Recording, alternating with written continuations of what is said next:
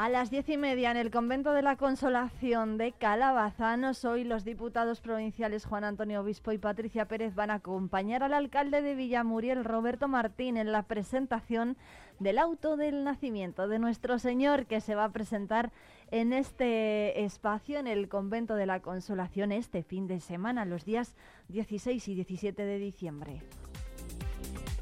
Y a la una del mediodía, en el Salón de Actos de la Escuela Técnica Superior de Ingenierías Agrarias de la ETSIA, la presidenta de la Diputación, Ángeles Armisen, va a acompañar a la vicepresidenta primera, María José de la Fuente, para asistir a la toma de posesión del nuevo vicerrector del campus palentino.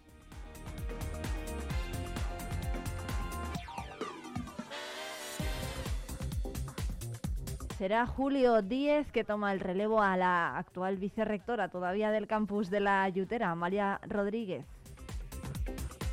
A la una y media, por cierto, desde Asaja Palencia van a realizar el balance anual del año 2023. Allí va a estar también Ángeles Armisen acompañando al diputado de Agricultura, Jesús Sevilla, y también van a estar presentes Pedro Barato, el presidente nacional de Asaja, y Donaciano Dujo, el presidente de Castilla y León, que además van a, van a recibir un homenaje.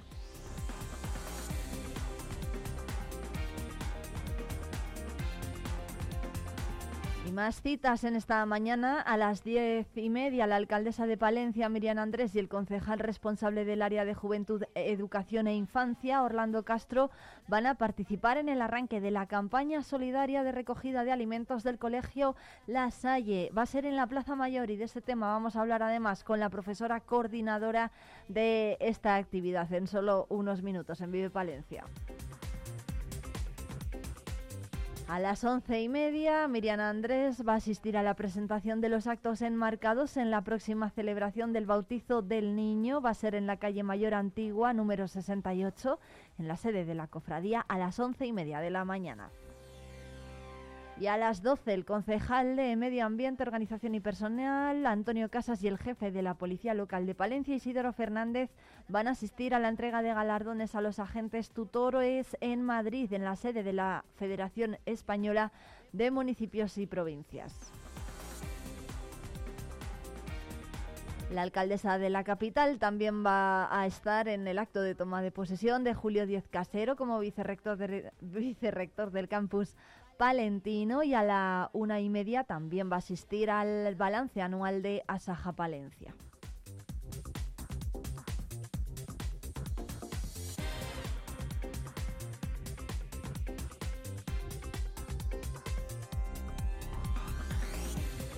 Y por la tarde, a las seis, Miriam Andrés va a inaugurar el Congreso sobre el poeta palentino Gavino Alejandro Carriedo en el Lecrac y a las ocho acompañada del eh, concejal Orlando Castro, van a asistir a la gala del deporte palentino en el Teatro Principal, una gala en la que se van a elegir a los mejores deportistas y los mejores eventos del año y que va a estar presentada además por dos compañeros de esta casa, por Alba Míguez y por Hugo Cancho.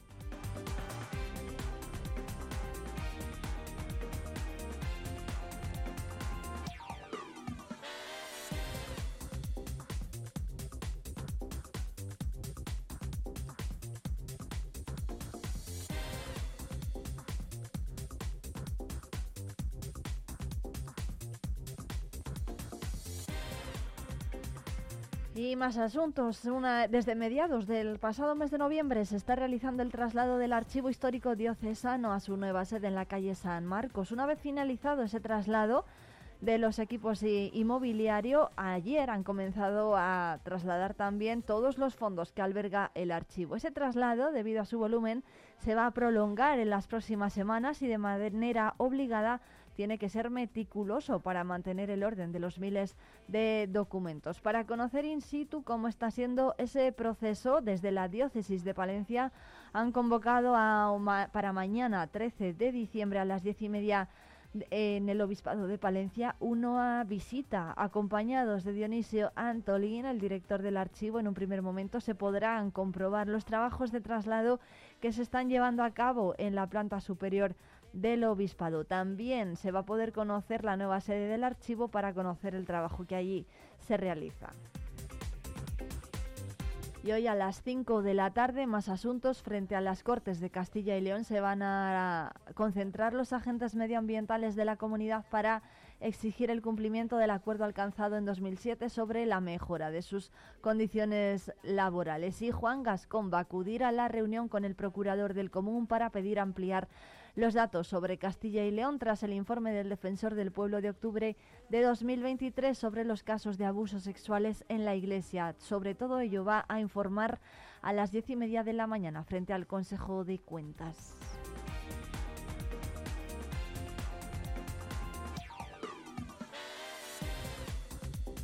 Y son las 9 y 7 minutos. Enseguida llega ya la información del campo.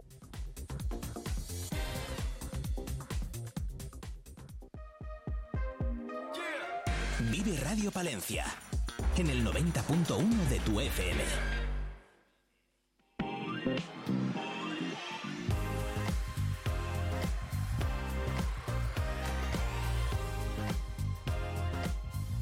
Hoy en Vive el Campo vamos a irnos de ruta con Tino García. ¿Qué tal? Buenos días.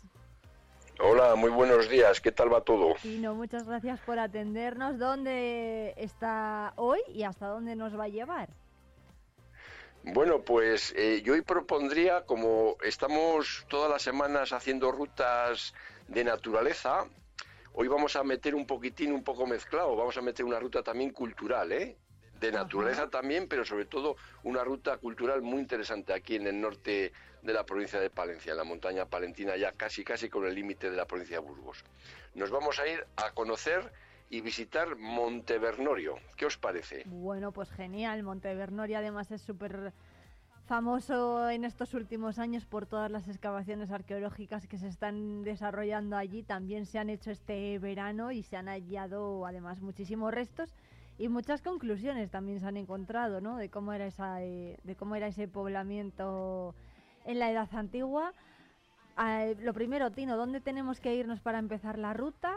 ¿Y, cómo es? Bueno, pues sí, sí, sí, muy facilito. Bueno, pues en primer lugar eh, llegaríamos a Aguilar de Campo, que sería el punto así grande para, para como referencia, y de Aguilar de Campo cogeríamos la carretera eh, que va hacia Burgos, la nacional que nos lleva a Burgos, y a unos 8 kilómetros está el desvío hacia Villarén de Valdivia, que es el pueblo donde se iniciaría la ruta, ¿eh? Villarén de Valdivia, en, la comarca de la Valdivia, aquí en la, en la zona de aquí de, Aguilar de Campo, muy cerquita.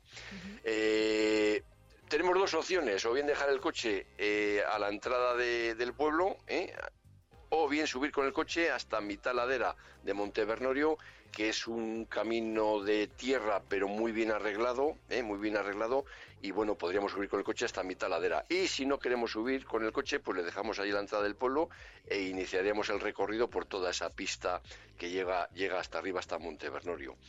Eh, visitar Montevernorio es muy interesante porque estamos hablando de una antigua ciudad cántabra eh, del siglo II antes de Cristo, de la segunda edad del hierro, y bueno, pues como tú bien decías al principio, se están realizando excavaciones que están dando dejando a la luz, bueno, pues todos los restos que han permanecido ocultos a lo largo de, muchísimos siglos. Eh, no solamente la visita en sí es interesante por, por, las excavaciones que se están realizando, donde podremos ver distintos muros, fosos, eh, plantas de cabañas, etcétera, en, en, la cumbre, sino también que tenemos una muy buena vista de toda la montaña palentina y de todo el geoparque de las Loras, o sea que, es un lugar privilegiado para poder eh, ver toda la geografía del norte de la provincia de Palencia y, bastante del norte de Burgos también. ¿Cómo están ahora mismo las excavaciones, Tino? ¿Se pueden ver? Eh, por supuesto, sí, sí. Eh, aunque ahora mismo no están excavando porque la campaña de excavaciones eh, se limita solamente a lo que es el verano, los meses de, verano, pero lo que van excavando se va dejando al descubierto y consolidado y podemos hacer una visión de todo el conjunto de, lo que están, de las labores que se están realizando en las excavaciones.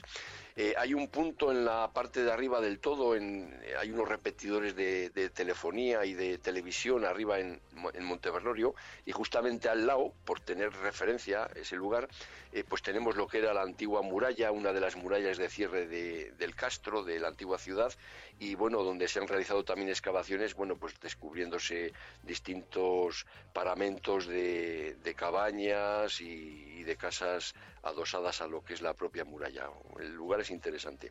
Y luego las vistas, pues, pues muy espectaculares, porque estaríamos viendo todo el geoparque de las Loras, estaríamos viendo la montaña palentina, el macizo de Fuentes Carrionas, toda la zona de la Peña con Peña Redonda, todo el cordal de Sierra Híjar en, en Brañosera. O sea que las vistas es un sitio privilegiado para ello. Bueno, hay que decir que para quien no lo conozca todavía, Monte Bernorio fue una ocupación que estuvo poblada pues desde el siglo bueno desde hasta el siglo I antes de Cristo no aproximadamente en la edad del bronce y era una ciudad de cántabra como decía como decía Tino Sí, sí, sí. de hecho, los historiadores antiguos hablan de, esa ciudad no como Bernorio, como Bernorio, sino la cinta con otro nombre.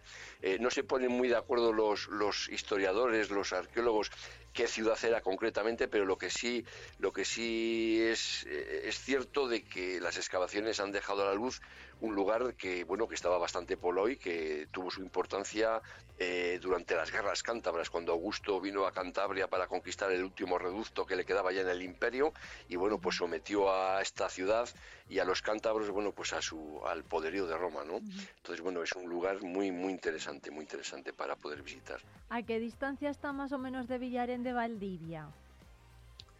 Pues mira, nada, eh, si subimos con el coche hasta la mitad de la ladera, que hay ahí un pequeño parking con varios paneles explicativos que nos cuentan un poquitín las excavaciones y los antecedentes de, la antigua ciudad, eh, si subimos con el coche hasta la mitad de la ladera, nada, tenemos eh, media hora para llegar arriba a la cumbre, media hora. Y si subimos desde el propio pueblo, pues tendríamos pues media, hora más. En una hora nos plantamos desde Villarena hasta, hasta la cumbre de Montevernario, siempre, siempre yendo muy tranquilamente y disfrutando de de, todo lo que vamos viendo a nuestro paso. ¿Qué flora y qué fauna tino se, pueden se puede ver por allí?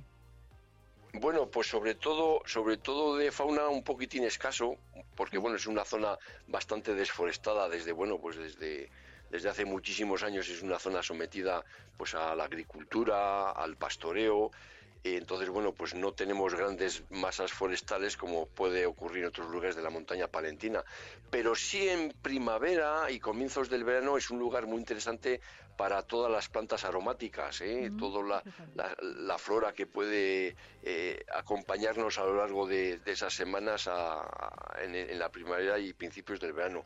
Todos los tomillos, el té, las árnicas, bueno, pues es un lugar, las lavandas, es un lugar muy interesante para, para poderlo ver. Pero para eso tenemos que esperar ya un poco a la primavera, ¿vale? ¿Se pueden recoger estas plantas cuando crezcan?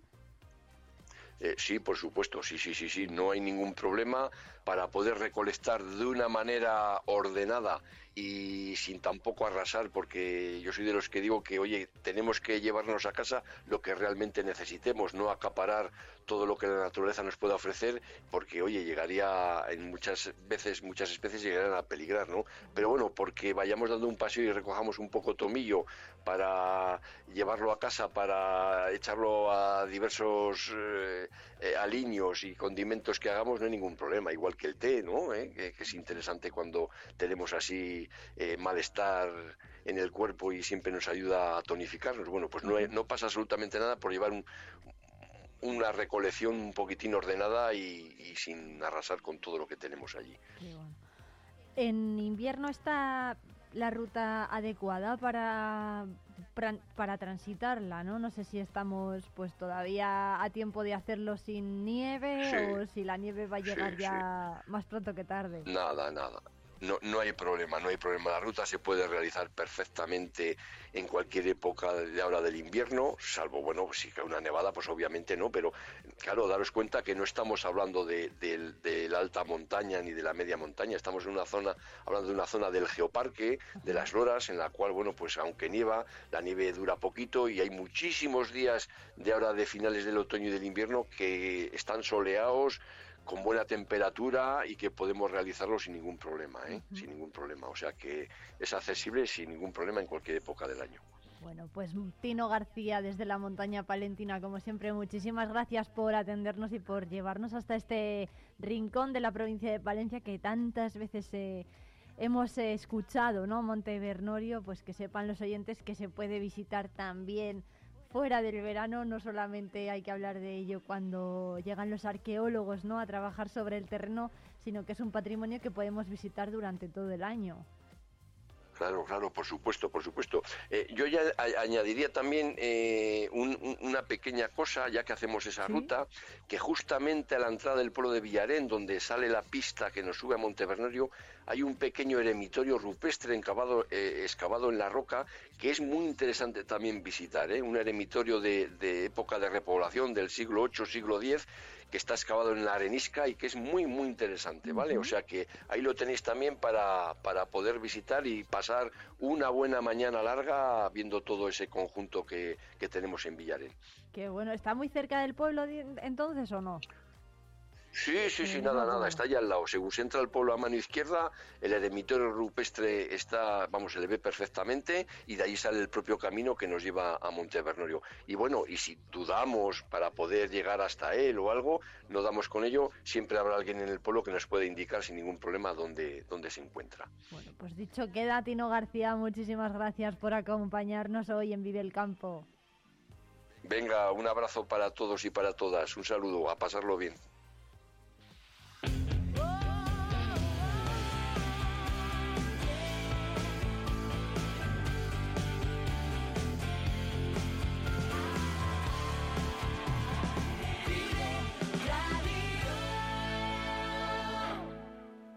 En la calle Menéndez Pelayo encontrarás todo lo que necesitas. Es un consejo de STL Urban Shop, tu tienda de moda en Palencia desde 2002, vistiendo y calzando al público más exigente. Pásate a vernos, no te arrepentirás. Centro de Formación Solución.es Training, cursos de informática e idiomas para particulares y empresas. Centro preparador oficial de los exámenes de Cambridge. Cursos bonificados. Chus Sastre, un capítulo nuevo en nuestra historia con más de dos décadas de experiencia nuestro espacio evoluciona contigo. Descubre la frescura del cambio de imagen de nuestra peluquería. Ven y descubre Menéndez Pelayo. Agricultor, ganadero. Asaja Palencia te ofrece información, formación y asesoramiento y defiende tu sector. Visita nuestras oficinas y asajapalencia.com. En calle Menéndez Pelayo y Antonio Maura encontrarás todo lo que necesitas. Es un consejo de Miriam Cantero. Ahora en Menéndez Pelayo 1, peluquería unisex. Te asesoramos para encontrar tu look perfecto. Tintorería Tinte Moderno le ofrece un servicio impecable para la limpieza en seco. Galas, especialistas en novia, fiesta, alta costura y comunión. Los mejores diseñadores españoles a tu disposición. Desde Rosa Clara a Aníbal Laguna. Ven y descubre Menéndez Pelayo y Antonio Maura. La Junta de Castilla y León impulsa las inversiones y obras de tu ayuntamiento para que tengas unos servicios e infraestructuras modernas, eficaces y sostenibles. Porque nos importas, porque te lo mereces.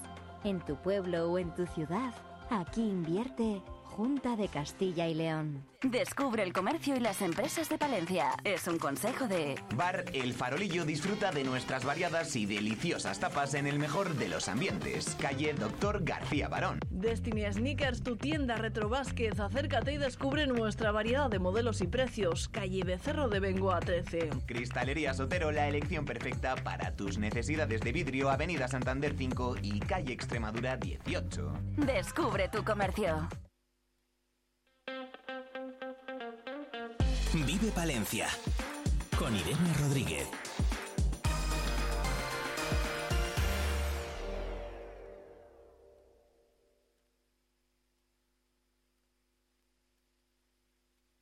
A veces voy, a veces vengo.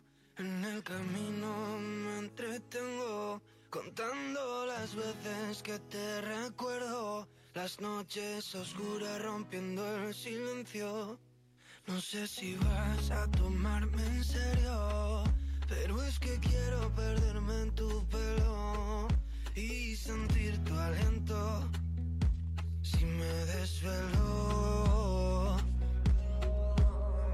sigue tu camino, vuela y no te detengas.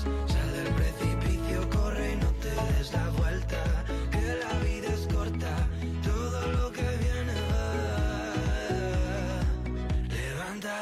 Iremos al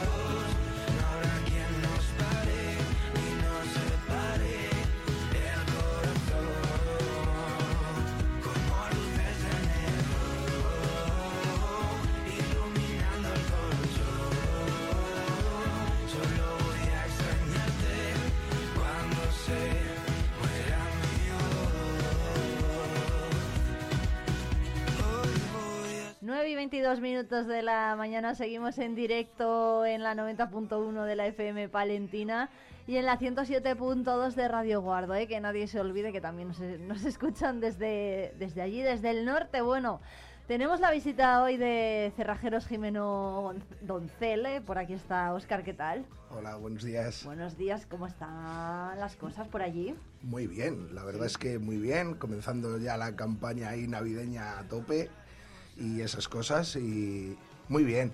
Bueno, no les falta trabajo en Cerrajeros Jimeno Doncel y además hoy nos han traído un aparato para que lo veamos aquí eh, en el estudio in situ, que es el cilindro electrónico. Sí, ¿no? correcto. No el cigarrillo electrónico, no, el cilindro electrónico, porque es un aparato del que hablamos el otro día, en la última vez que, que estuvieron con nosotros.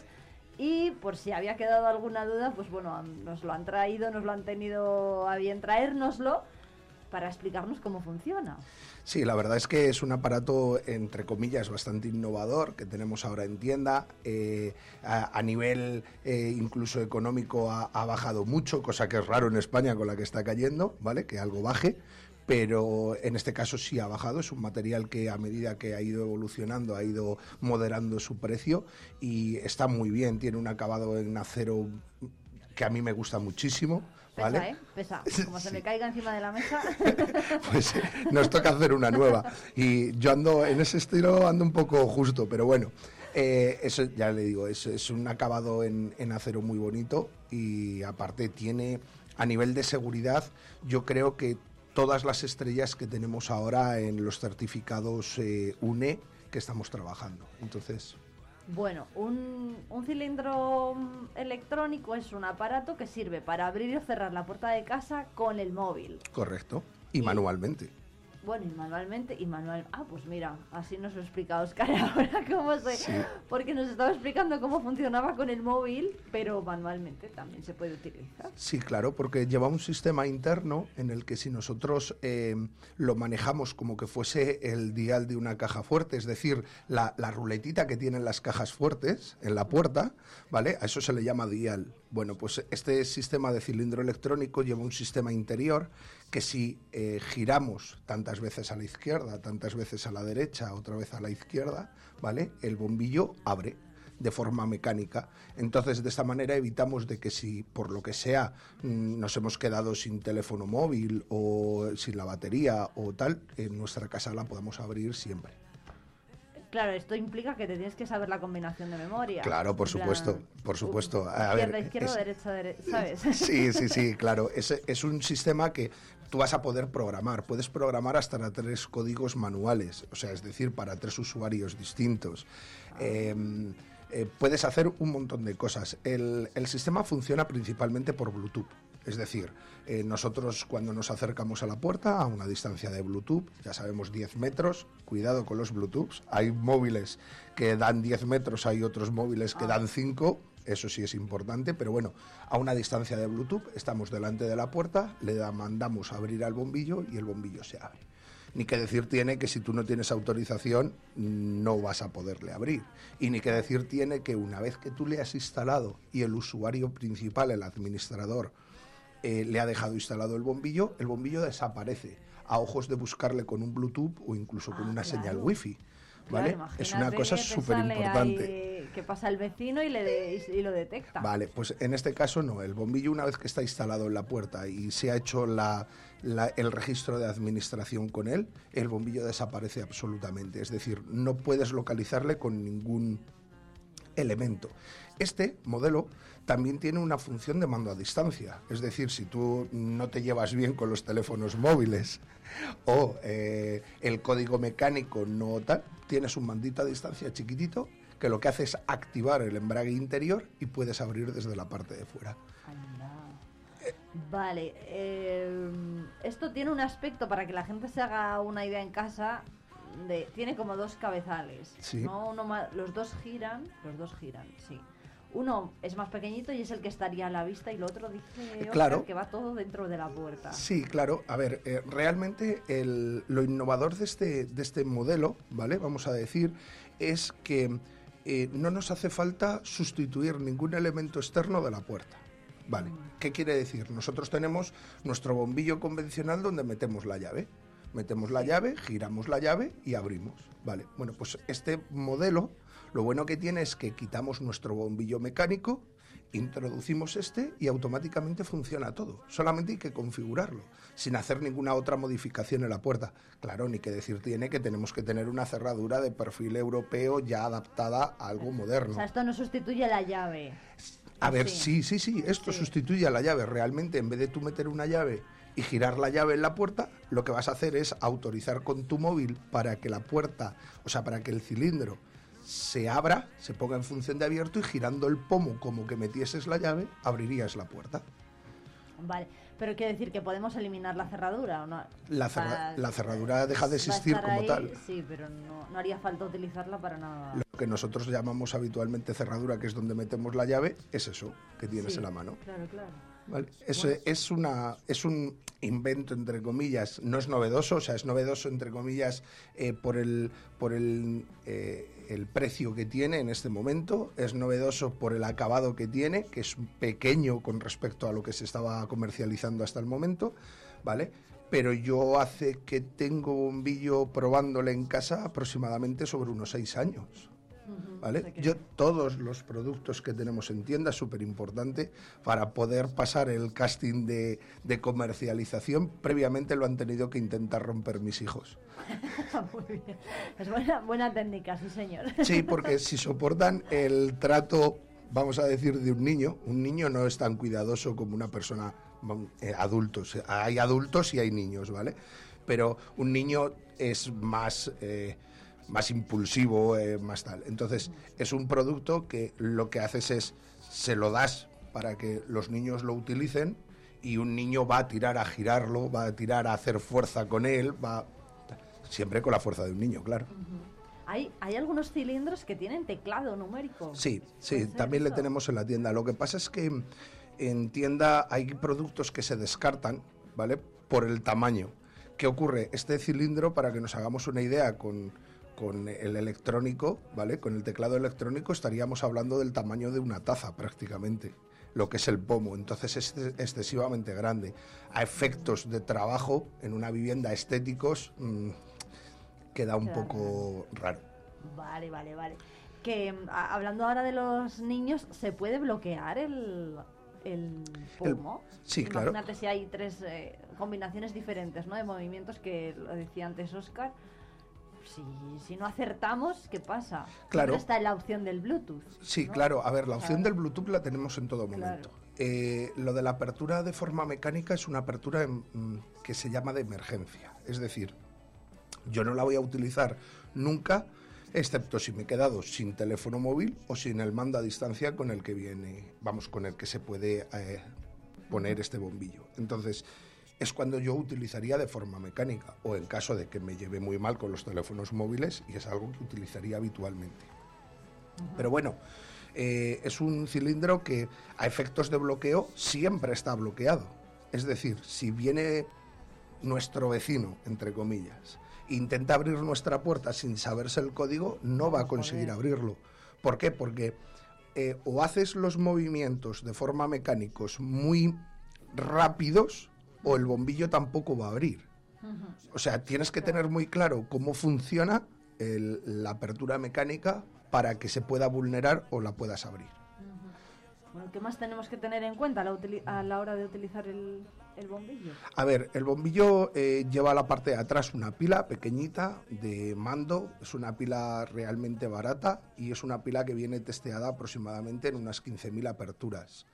Cuando nosotros entramos en la aplicación, en todo momento nos va a dar eh, la carga que tiene de pila, aproximadamente las aperturas que va a tener. Podemos hacer invitaciones para invitar a alguien que va a venir a nuestra casa para que entre a una hora específica. eh, podemos eh, dar productos, o sea, administración de este cilindro a otras personas, otros familiares. O sea, la aplicación del móvil lo que nos abre es un abanico tan grande que podemos hacer lo que queramos. Un ejemplo, ¿vale? Para que eh, nuestros oyentes lo, lo entiendan. Eh, tengo una persona que en la vivienda tiene una, eh, una minusvalía o necesita a alguien que le ayude o eso, vaya golpe. Aquí se oye todo. Eh, tenemos una persona que tenga una minusvalía o que necesite una dependencia, ¿vale? Eh, en vez de entregar a una persona que viene de fuera una llave física que se puede perder o que se puede extraviar o que puede ocurrir 40.000 cosas, le estamos dando un código mecánico o un código electrónico para que abra con un móvil. Ya no hay Ajá. posibilidad de pérdida. Y si el móvil de la persona que va a ir a la vivienda se extravía, le puedo dar de baja automáticamente, sin siquiera estar delante de la puerta, para evitar que otra persona podría abrir. pueda, pueda entrar. Lo de las 15.000 aperturas, ¿en cuánto tiempo se traduce? A ver, volvemos a las mismas, depende de las veces que entres y salgas de casa. Pero más o menos.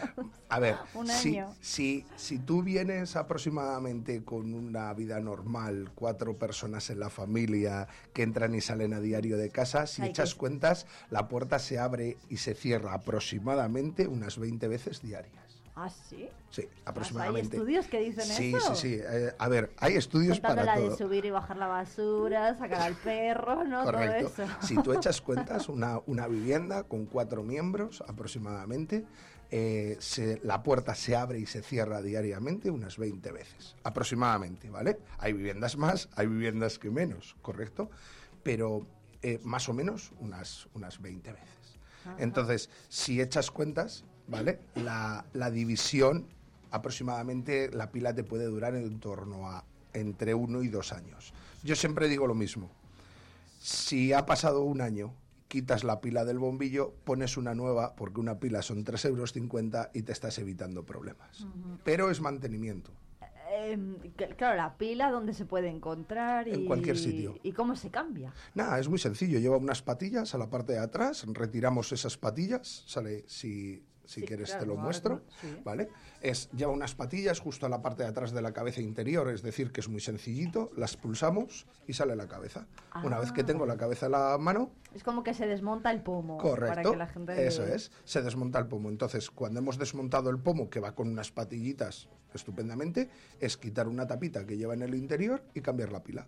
Anda. Es muy sencillo, la verdad es que es un sistema que es súper sencillo y súper básico, Sí. vamos a decir. Y lo bueno que tiene es que si yo intento meter el pomo en otra posición, no cabe, por lo Ajá. tanto solo hay una. Lo meto, se queda anclado y ya funciona. Fíjate, Pita, ¿eh? se ha escuchado. Sí, sí, sí, Pita, por eso, por eso quería hacerlo. Claro. Eh, cuando lo tienes colocado, tiene también un, un sistema de luces interior, ¿vale? Que te marca cuando está activado o no está Claro, activado. es- sí, eso iba a preguntar yo, si hay algún sistema De luces. que indique pues, si la pila se está acabando o si está activado. Sí, a ver, principalmente el sistema es que cuando entramos con nuestro teléfono móvil, en la propia pantalla de, de acceso del, del bombillo, ya nos viene la batería que le queda. Entonces, eh, si está a tope, ah, nos aparece la pila a tope, si está mediada, nos aparece en verde pero mediada, y una vez que empieza a ponerse en amarillo, tendríamos testado mil aperturas. Bueno, pues eh, Oscar Jimeno, eh, muchísimas gracias desde Jimeno Cel por traernos el aparato, este cilindro electrónico que, oye, que esperemos que salve muchas, muchos sustos, ¿no? En los hogares palentinos, sobre todo ahora que se acercan, pues, días de fiesta, de- días en los que a lo mejor no estamos en casa, bueno, pues que los hogares estén siempre bien protegidos. Muchas gracias. Muchas gracias a vosotros. Nos vemos pronto. Gracias. pegado de ti, de ti. Quiero tenerte aquí conmigo, respirándome quepa el aire entre tu cuerpo y el mío. Pegado, como en iglesia de barrio pegado. Como lengua en vaso congelado. Como en discoteca de pueblo, todo el mundo pegado, pegado, pegado. Como camisa en cuerpo sudado. Como la olla del arroz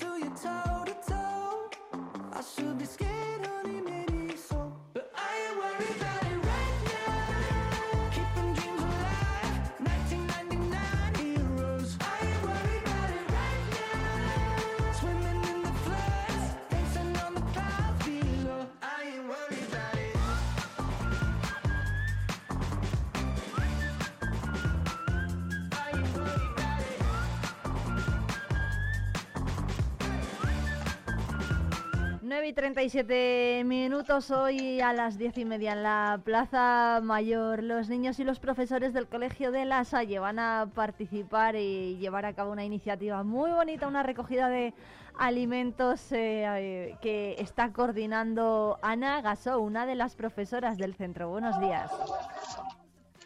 Hola, buenos días. ¿Qué tal, Ana? ¿Cómo, cómo va todo por el colegio? Pues bien, es un día emocionante hoy porque para los chavales es de los días que luego recordarán. Bueno, ¿cómo va a ser esta recogida? ¿Qué es lo que se va a hacer hoy, sobre todo en la Plaza Mayor? Y, bueno, a beneficio, ¿quién se va a poder eh, beneficiar? Explícanoslo, explíquenoslo bien eh, de esa recogida solidaria de alimentos que está preparando la Salle. Pues mira, es una campaña de Navidad que llevamos haciendo ya muchísimos años y que consiste en que durante siete días eh, recogemos cada día un alimento. El éxito de la campaña, de hecho, es, este, que cada día se recoge solo un alimento. Siempre empezamos con el arroz, que es el alimento más sencillo, y eh, ese día hacemos algo especial. Es el acto de inicio de campaña, por eso hoy vamos a la, a la Plaza Mayor. Entonces, todos los niños traen su kilo de arroz, somos 800 en el colegio, más los profes, entonces cada uno trae su kilo, su kilo de arroz. Y hacemos un gesto para eh, que a nadie se le olvide que que vamos a empezar la campaña de Navidad. Y cada uno de los días, hasta el día 20, empezamos hoy el día 12 y hasta el día 20, hay un alimento asignado. Entonces, un día es arroz, otro día pasta, lentejas, alubias, aceite, galletas y el último día, pues varias cosas, pues turrón, alimentos infantiles, latas, un poco lo que cada uno quiera y van destinadas a diferentes asociaciones de Palencia que se van poniendo en contacto con nosotros y con los que solemos trabajar desde hace muchos años y va cambiando porque la realidad de las asociaciones también van, va cambiando. Este año en concreto trabajamos con Cruz Roja, eh, con la Asociación Palentina del Pueblo Saharaui, con Caritas San José y con la Asociación Benéfica Santa Marta. Bueno, también, también hay alguna donación así más pequeña, pues para alumnos de la sede Managua o para alguna persona que se acerca al colegio a, recoger los alimentos con, pues con su propia necesidad. Bueno, ¿cómo podemos colaborar, Ana, los palentinos? Entonces, llevando cada día un alimento a la salle, al colegio. Sí, la gente de fuera del colegio, eh, porque hay gente, muchos antiguos alumnos siguen apareciendo por el colegio para traernos los alimentos, o, padres o abuelos, incluso de gente que ha pasado por el colegio y que ya no está en el colegio, siguen trayéndonos las, las bolsas. Entonces, una posibilidad, si queréis, es esa, que la gente se acerque y vaya trayendo los, los alimentos. Elena en recepción os dirá, porque para los chavales del colegio lo más fácil es traer cada día el alimento, pero entiendo que para la gente de fuera pues es más fácil traer una bolsa con, pues con las cosas que quiera que quiera aportar a, nuestra campaña. Oye, ¿cómo están los chavales? ¿Están nerviosos? ¿Quiénes son, quiénes son, quiénes son los que han participado este año, los que se encargan un poco de, de organizar la recogida? A ver, en el colegio en la campaña participamos todos, porque primero eh, tenemos eh, para ir a la Plaza Mayor. Uy, creo que hemos perdido. Eh, sí, no, no, no, estoy aquí. Es que tenía una, me estaba entrando una llamada. Ah, vale. Eh, para ir a la Plaza Mayor, cada niño pequeño del colegio va hermanado con un niño mayor. Entonces tenemos un, sistema de hermanamientos en los que, por ejemplo, los de primero de primaria son hermanos de los de primero de la ESO. Entonces cada niño tiene asignado un hermano mayor. Los de infantil van con los de bachillerato, primero con primero, segundo con segundo, así cada uno con, los mayores. Ya se conocen, cada uno conoce ya quién es su hermano mayor, porque la semana, hace dos semanas hicimos otro gesto de nuestra ONG de Proide para para comenzar también la campaña. Entonces ya, ya han estado juntos. Entonces, solo eso, solo tener un hermano mayor que les va a buscar a clase, que les lleva a la Plaza Mayor, que van de la mano por toda la, calle Mayor, para ellos ya es, ya es importante. Luego también con las clases hermanadas, el lunes, ayer, a las 9 de la mañana, cada clase mayor fue a la clase de los pequeños a hacer una reflexión de la mañana sobre lo importante de la campaña de Navidad, de colaborar, de ser solidarios, y cada curso preparó la reflexión de la mañana como quiso.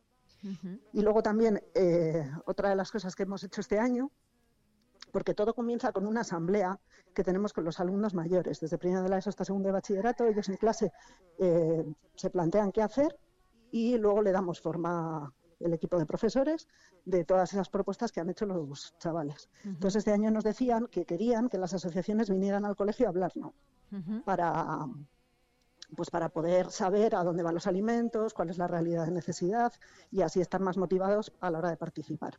Y ayer, por ejemplo, han venido Caritas y Cruz Roja a hablar a los chavales, unos a tercero y otros a cuarto. La semana pasada estuvieron con los de primero de la ESO, los de la Asociación Benéfica Santa Marta. El jueves vienen los de la Asociación de Pueblo Saharaui. Al final, a todos los cursos, desde primero de la ESO hasta segundo de bachillerato, viene algún, alguna asociación a concienciar a los chavales de la importancia de, de participar en la campaña de forma, de forma activa. Así que, como ves, todo el mundo participa en, la campaña y de forma bastante, bastante activa, sí. Bueno, ¿cuál es un poco la cifra que manejáis, que manejan desde la Salle de recogida de alimentos? El reto normalmente son las 5 toneladas, que es una barbaridad, pero, pero siempre llegamos. ¿Dónde van a guardar todo eso? Pues eh, lo guardamos siempre en la iglesia del colegio, en la iglesia de San Bernardo, ahora mismo está vacía, eh, hemos quitado ya todos los bancos y vamos guardando, guardando todos los alimentos separados ya por, pues por qué alimentos son y más o menos en grupos para que cuando vengan las asociaciones a recogerlo, esa es otra de las novedades, otros años nos encargábamos profesores de hacerlo y este año hemos pedido que los alumnos de bachillerato, que el viernes 22 eh, en la primera hora de la mañana tienen su festival, pero después del recreo nos van a ayudar ellos a cargar todos los alimentos para las asociaciones que vienen a, recogerlo. Entonces también los mayores se hacen conscientes de pues cómo de importante es esta acción. Entonces vendrán todas las asociaciones después del recreo el, día 22. Bueno, pues Ana Gaso, profesora, profesora y coordinadora de esta actividad de la recogida de alimentos de la Salle, muchísimas gracias por atendernos, que vaya muy bien la recogida y estaremos pendientes ¿eh? de, si, de a ver si llegan a las 5 toneladas. Muchas gracias. Estoy segura de que lo haremos. Un abrazo muy Muchísimas gracias. Un abrazo. Gracias. Hasta luego.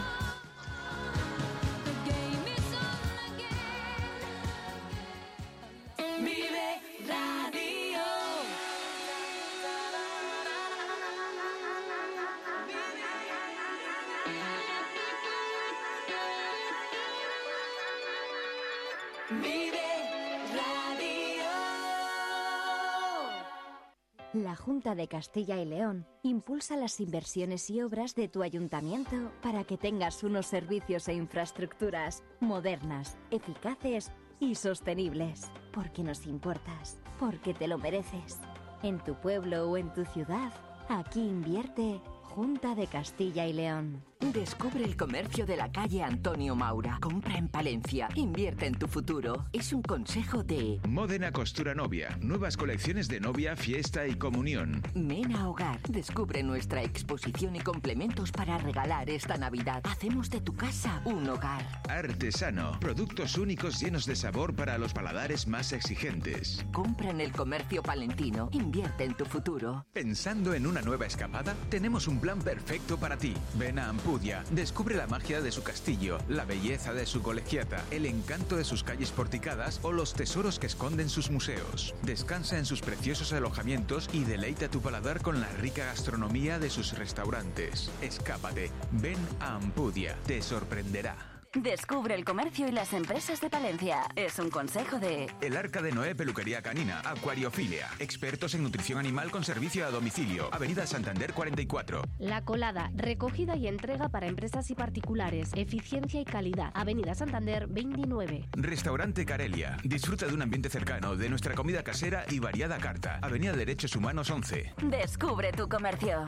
Hornillos de Cerrato, un tesoro escondido en el corazón de Palencia. Descubre su encanto rural, su historia fascinante y su gente acogedora. Ven y vive la experiencia única de Hornillos de Cerrato.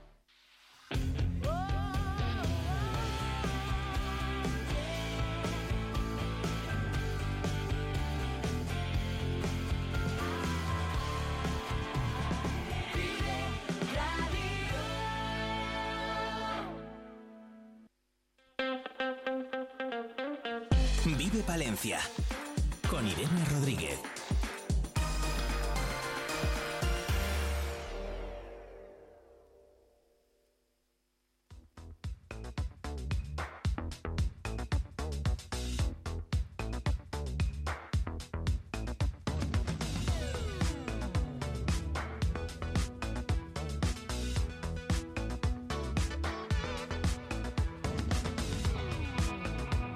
Y para llenar nuestra bolsa de regalos para familiares, amigos y otros eh, seres cercanos, siempre es eh, un básico, siempre sabemos que no vamos a fallar en Joyería Ley. Chema, ¿cómo está? Hola, ¿qué? ¿Qué tal vosotros? Muy bien, bueno, preparados ya ustedes aquí para la campaña navideña. Me imagino que en estas eh, fechas ya, que entra un poco diciembre, ¿no? Ya empezamos a pensar un poquito en Es esos, el- en esos detalles o en hacernos algún autorregalo, ¿no? Es de el cara a momento, regalarnos. que ya cada vez empieza más pronto, en noviembre ya con estas cosas se va moviendo, pero ahora es el momento que más género tenemos siempre. Siempre tenemos mucho, pero en este momento más que nunca. Vamos, que si queremos algo más especial y no quedarnos sin ellos, pues no, no podemos esperar mucho, ¿no? Sí, bueno, eso siempre está bien adelantarse, sí. Chema, que nos eh, ofrece de cara, bueno, de cara a siempre, ¿no? Pero de cara a estas eh, fechas especiales, conocíamos de su mano, eh, bueno, pues un brillante similar al, al diamante, la moisonita, no sé si lo estoy diciendo bien o no. Sí. Ahora me dice, y sigue trayendo muchísima variedad de, esa, eh, de ese. Sí, de hemos ese aumentado la- la- la- el stock de esto porque la verdad que ha sido un auténtico triunfo. Eh, la moisonita, ya como comentábamos la otra vez, es una piedra que existe en la naturaleza, pero que, bueno, pues era escasa y cara. Entonces la han conseguido replicar en laboratorio, como se hace hoy día con tantas cosas, con la peculiaridad de que al estar hecha en laboratorio, pues es totalmente perfecta. No tiene inclusiones, no tiene impurezas y luego pues se talla perfecta también. La verdad y es que esta tiene un piedra es brillo que tiene espectacular, ¿no? Y, lo- y el diseño además, aparte que es muy bonito, ¿no? Bueno, los diseños son los claro. clásicos y bueno, alguna cosa nueva, pero hay en sortijas, en pendientes, en colgantes. Pero la clave es que la piedra en sí eh, tiene la misma dureza prácticamente que el diamante y eso le da una capacidad de duración tremenda. Sí, que esto no puede hay que lo pasar- raye, ¿no? No hay manera de rayarlo. que, que lo vamos a tener siempre perfecto y aparte que eso, que puede pasar de generación en generación, ¿no? Sí, puede sí, ser son muy buenas piedras. el, el sí. futuro anillo de, ¿no? De mi abuela, de mi madre, etcétera. De momento se está montando en plata, porque tampoco es cosa de encarecerlo, porque buscamos precisamente que pueda acceder todo el mundo a ello. Y, y bueno, eh, también hemos tenido casos de clientes que nos lo piden montado en oro. Se monta en oro y ya está, pero vamos. Sí, pero bueno, diseños muy bonitos también aquí en pendientes, como vemos, ¿no? que también es un... Hay un montón de modelos, de pendientes, de collares, de sortijas. Sí, que, que lo podemos encontrar, que es un brillante, como dice muy bien, replicado de la naturaleza, hecho en plata y, y, vamos, que más, más asequible. Aparte de los regalos, eh, que es lo que hablábamos, eh, también nos gusta más arreglarnos, ¿no? Vienen fechas especiales y muchas veces pues eso, nos ponemos una joya un poco diferente y parece que, oye, que, Sí. que ese conjunto, ¿no? Pues, pues gana y en ese sentido también tienen unos pendientes muy, muy especiales. Sí, bueno, aparte de eso, eso es una pequeña muestra, porque aquí pendientes puede haber más de mil, ya lo decimos siempre, más de mil modelos distintos en plata, pero eso es la novedad, viene muchísimo el color. Ya veníamos desde atrás eh, con mucha combinación de distintos colores en los mismos pendientes. El pendiente es lo que más eh, se os ve cuando Ujú, os salís sí, a- sí, sí. arregladas. Y luego también las piedras naturales. Las piedras naturales, que por supuesto todo lo que nosotros tenemos en oro va con piedras naturales, pero también hemos empezado a meter mucha piedra natural en cosas de más fantasía, en collares, en pulseras, que, que lucen mucho y además son muy ponibles. Claro, un collar también te cambia mucho, te arregla un atuendo, ¿no? Aunque no cambies de la Navidad anterior, pues ya te pones algo, un collar, un pendiente diferente y ya le das otra luz. Y también, como decíamos, que ahora hay que hacer lista de regalos y, bueno, pues también buscas algo diferente, ¿no? Y, y original. Sí, porque de hecho eh, el pendiente, por ejemplo, se regala poco y yo no recomiendo nunca regalar pendientes porque es muy, muy, muy personal. difícil. Eh, tenéis que probároslo para que veáis si os gusta realmente. Pero en cambio los collares o las sortijas, pues sí, eso es mucho más fácil de regalar, o las pulseras. Sí, que siempre es un buen detalle, pues eso, para un familiar, para una familiar o para un amigo invisible, ¿no? Que a veces no, no sabemos qué, qué, regalar, pues es un, También, claro. un, un, buen, un, buen, básico. Aquí de todos eh, los colores, eh, precios, gustos y bueno, pues siempre con, con, un profesional de la, de la joyería como, como eres tú, Chema, ¿no? Que nos vas a ayudar también un poco en esa, en esa decisión. Sí, luego también otra cosa que estamos ahora como ha vuelto el dorado, uh -huh. que llevábamos casi 30 años sin vender dorado, pues se está trabajando mucho esto que, que, existe desde que yo era niño o antes, que es un sistema de laminado de oro, que es lo que se ha conocido siempre como el plaqué francés, porque son los que lo vienen haciendo de siempre. Y bueno, eh, yo considero que es lo único que en sortijas dura más de cinco años. Sin quitarte la sortija de la mano. Y dura y queda pues, con muchos más años. Yo he visto sortijas que vendió mi padre hace 30 años que la señora se llega a creer que son de oro. Porque la tiene tantos años que dice, pero si está igual. Pues no, no es oro, pero realmente el resultado es eh, muy superior al de la plata chapada en oro. La plata chapada en oro para sortijas tiene el inconveniente de que el roce de las manos rápidamente sale la plata que está debajo. En este Pero caso en este no. no. Uh -huh. Y además también muchísima variedad de, de colores, ¿no? Buscando sí, poco, modelos hay pues, un montón de... de ellos. Aquí tenemos unos pocos, pero lo hay en sortijas, lo hay en pendientes, también os traigo alguna cosa. Aunque fundamentalmente esto es para la idea es para la sortija, porque luego, por ejemplo, en plata chapada en oro, en sortijas, perdón, en, en pendientes o, o incluso en pulseras pues, o collares no dan problemas, porque no tienen roce con nada duro, ¿no? Entonces, ahí sí se puede trabajar con la plata chapada. Sí, pero claro, los anillos al final, las manos es, es con lo lo que más, sufre, trabajamos, lo que más, rozamos y con eso pues sabemos que, que no va a estar feo, por así decirlo, Claro, ¿no? no, que no va a estar feo a la vuelta de la esquina. Yo lo comparo con algo que casi todo el mundo conoce. Los encendedores de marca, aquellos ahora como ya no fuma nadie, casi no se acuerdan de ellos. El Dupont, el Dunhill, eh, hay montones de personas que tienen uno de esos encendedores y se creen que son de oro. No son de oro, es un laminado de oro igual que el plaqué francés. Es una forma distinta de dar el tratamiento al- a la pieza que, que el chapado sobre plata. Oye, pues muy interesante y eso, sabemos que, que, bueno, pues que, que le va a durar a la persona a la que se lo regalemos o si nos queremos hacer ese auto autorregalo. Pero tienen cinco años de garantía, que se supone que es usándolo todos los días y, y- y la verdad que no, no- no ha habido ningún caso, nadie te... te- Sí, pero a veces lo- los anillos, las sortijas, pues para hacer la labor mm, se te olvida Claro. quitártelo, ¿no? Y ese roce pues Pero también sí, desgasta, esto aguanta, pero esto aguanta. Como, como, como ocurría con esos encendedores, que estaban metidos entre llaves en un bolso y no... Sí, sí, sí, y, y está- y están ahí todavía en algunos casos por casa, ¿no? Aunque ya, aunque ya no los no los utilicemos. Y eso, bueno, pues como decía también para collares, gargantillas, un poquito de, de todo, ¿no? Para, para la hora de regalar o para la hora de darnos ese autorregalo, ese capricho diferente, pues para vestir ahora en, Otra- en estas fechas Otra especiales. de, las, otra de las cosas que hemos metido un poquito más eh, también en, en joyería de plata es esos pendientes que vemos ahí arriba, clásicos de señora, que son reproducciones idénticas de lo que se hace en alta joyería. Porque esto ha sido una, una decidida ocurrencia mía. Hoy día los representantes de alta joyería, cuando vienen a visitarnos, no traen las muestras en oro y diamantes traen las muestras replicadas en plata chapada en oro, con circonitas o con lo que sea, para que veamos el modelo. Entonces, eh, yo aparte de comprarles de oro y de brillantes alguna pieza, luego me hago con las, eh, con las muestras, o bueno, no compramos una, compramos muchos, para luego poder vender también al por mayor.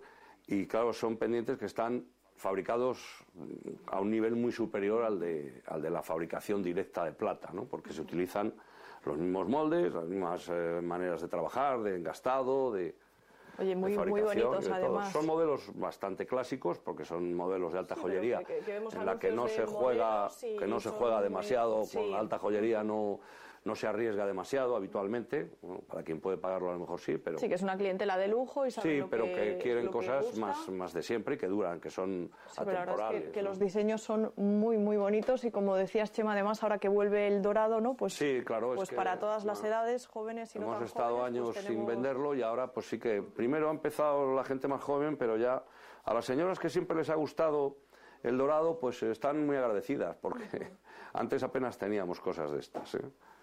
Pero vamos, como eso, pues siempre hay novedades, porque todavía de aquí a que empiece esto, pues vendrán más Hombre, la cosas. verdad es que aquí por ley pasas un día, pasas la semana siguiente y siempre tienes alguna, alguna cosa siempre nueva. vamos metiendo cosas nuevas porque, porque es constante el recibir productos nuevos y Sí, que te gusta variar buscando pues un poco esa la, la oferta para, para tu público, ¿no? luego la artesanía que siempre trabajamos en sortijas, eso ya lo verán luego en el escaparate, todas esas sortijas grandes con piedras naturales o en fin, una línea que queremos que siempre es exitosa, no hay que volverse muy loco, pero vamos, novedades siempre hay. Siempre hay algo, algo distinto, pues eso, para, para sorprender o para, o para sorprendernos y pues que pasen, se prueben, miren o tomen, tomen, idea, tomen ideas para, para esas navidades, ¿no? para esos regalos. Y luego hemos también metido algunas cosas más eh, dentro de que nosotros todo lo que trabajamos en oro siempre lo tenemos montado con piedra natural, sea diamantes, sean zafiros, sean esmeraldas. Hoy día ya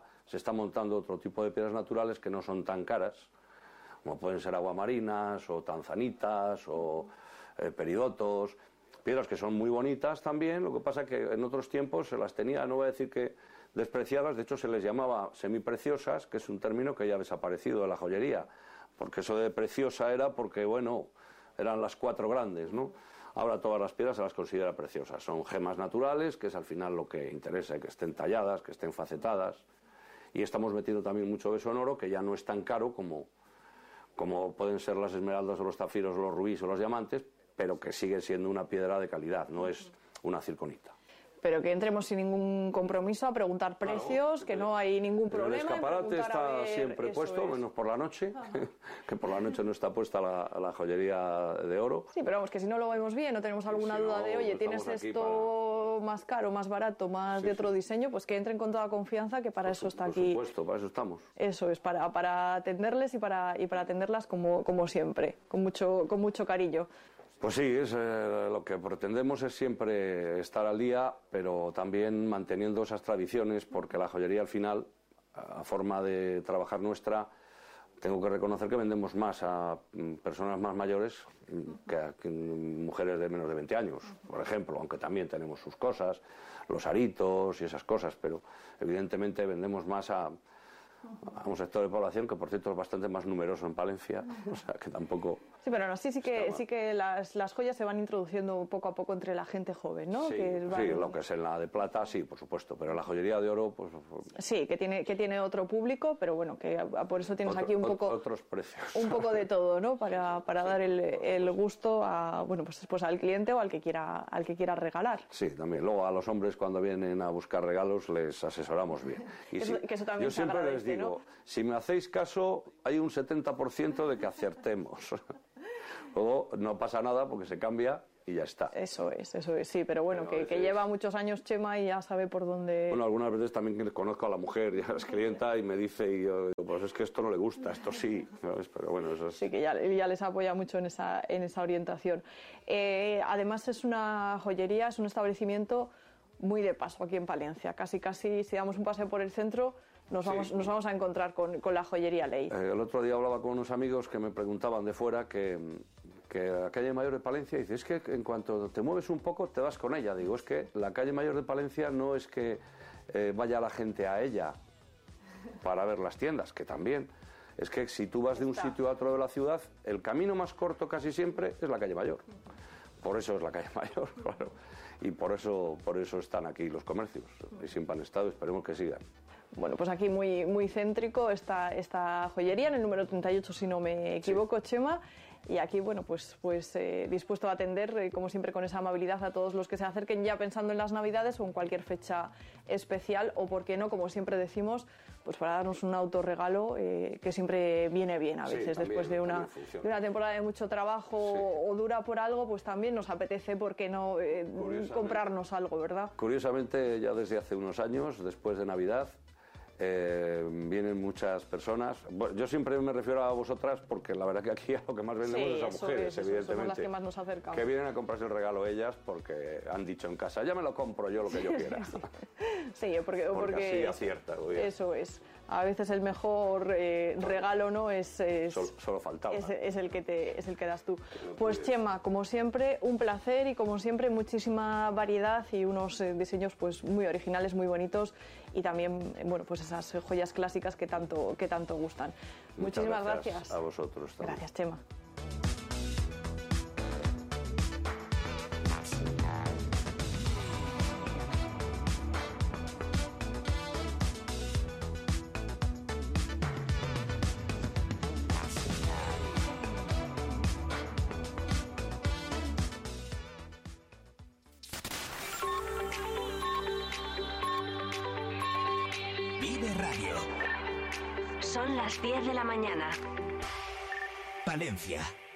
90.1.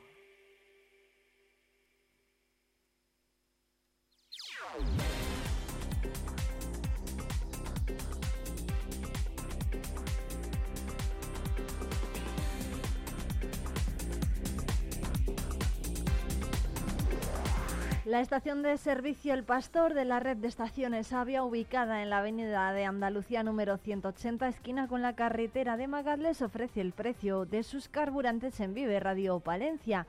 Gasolina 95 a 1,56, gasolina 98 a 1,70, gasóleo A a 1,53, gasóleo Premium a 1,61, gases licuados de petróleo a 0,91 eh, y, recuerden que pueden seguir su cuenta de Instagram avia.palencia para beneficiarse de los sorteos que se realizan a través de ella y también estar al tanto de todas sus novedades.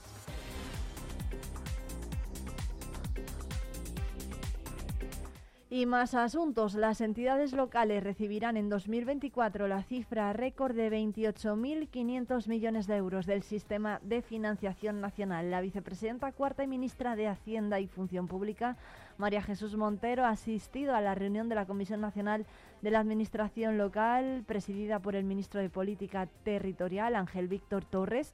Los ayuntamientos van a disponer de un 22,6% más de recursos procedentes del sistema de financiación local que en 2023, incluyendo las entregas a cuenta y la liquidación de 2022. En el encuentro, Montero ha comunicado a las entidades locales, locales que tendrán más margen fiscal al pasar de un objetivo de superávit del 0,2% en 2024 al equilibrio presupuestario.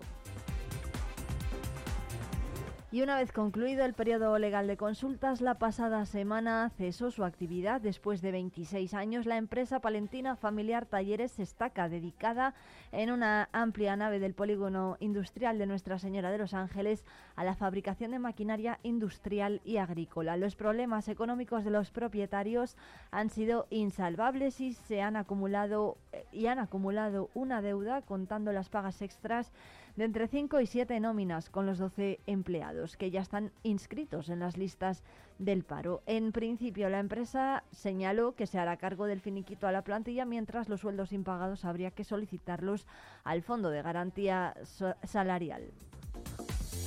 Además, tardarían en percibirse cerca de un año, con un tope que está fijado en alrededor de cinco nóminas adeudadas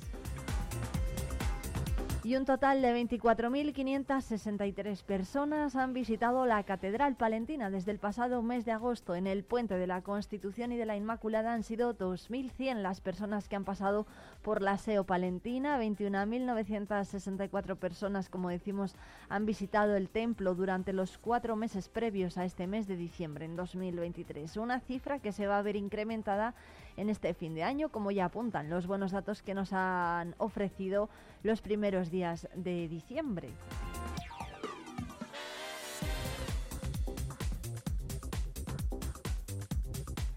Y solamente en lo que llevamos de diciembre, en estos 12 primeros días, han visitado la catedral casi 2.600 personas y más en concreto durante el puente de la Constitución, cuando repetimos, ha sido el número de 2.100 visitantes.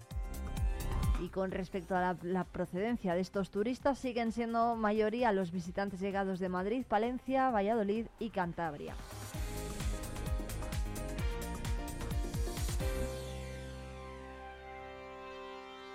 Y hasta las 12 que nos espera todavía en Vive Palencia, pues tenemos que hablar de jardinería. Lo vamos a hacer con Juan del Centro de Jardinería Los Enebros. También vamos a hablar con Fran Fernández, el concejal de Cultura y Turismo y Fiestas, sobre el programa de Navidad en el Ayuntamiento de Palencia que comienza ya, pues eh, se presentó ayer y comienza a partir de hoy a celebrarse. También en Hablando de todo y de nada vamos a hablar de todo menos de cine con Arturo Dueñas, el cineasta que ha recogido el Águila de Castilla y León de Honor en la última edición del Festival de Aguilar de Campo. También va a estar por aquí Nacho Blanco para contarnos todo lo que está preparando para estas tardes de magazine en la 8 Palencia. Y Maribel Iglesias nos va a contar cuáles son los mejores libros de regalo para esta Navidad. Antes de nada, no obstante, son las 17 minutos, vamos a irnos de ruta por la provincia hasta Villarramiel.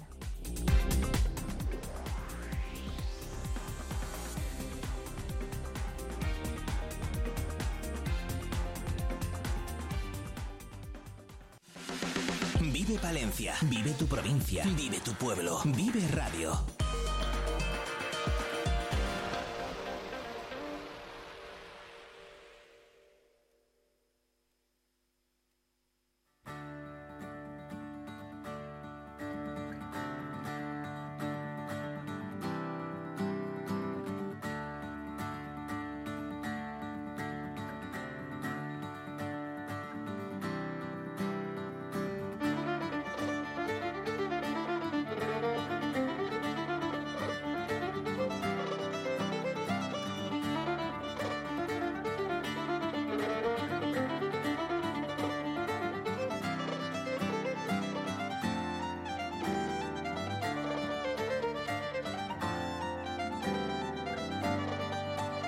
A poco menos de media hora en coche podemos visitar una de las localidades eh, más eh, famosas de la provincia de Palencia. Les estamos hablando de Villarramiel, una localidad que está en plena comarca de Tierra de Campos y desde allí nos escucha ya su alcaldesa, Nuria Simón. Buenos días.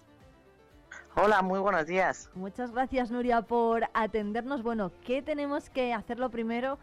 Para ir hasta Villarramiel, que yo creo que es algo que saben muchos eh, de los oyentes que nos están escuchando, pero bueno, por si hay algún despistado o alguien no ha visitado todavía su pueblo, bueno, ¿cómo podemos llegar hasta allí?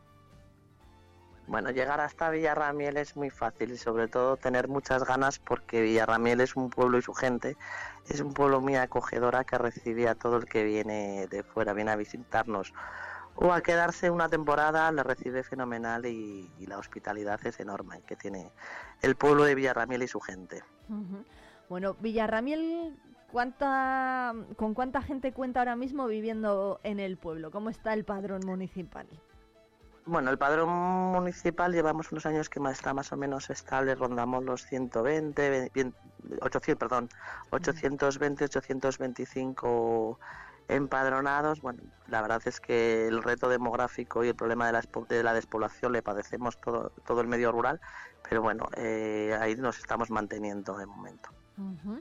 ¿Qué es lo que no podemos dejar de, visitar si vamos eh, por allí hasta, hasta su pueblo, alcaldesa?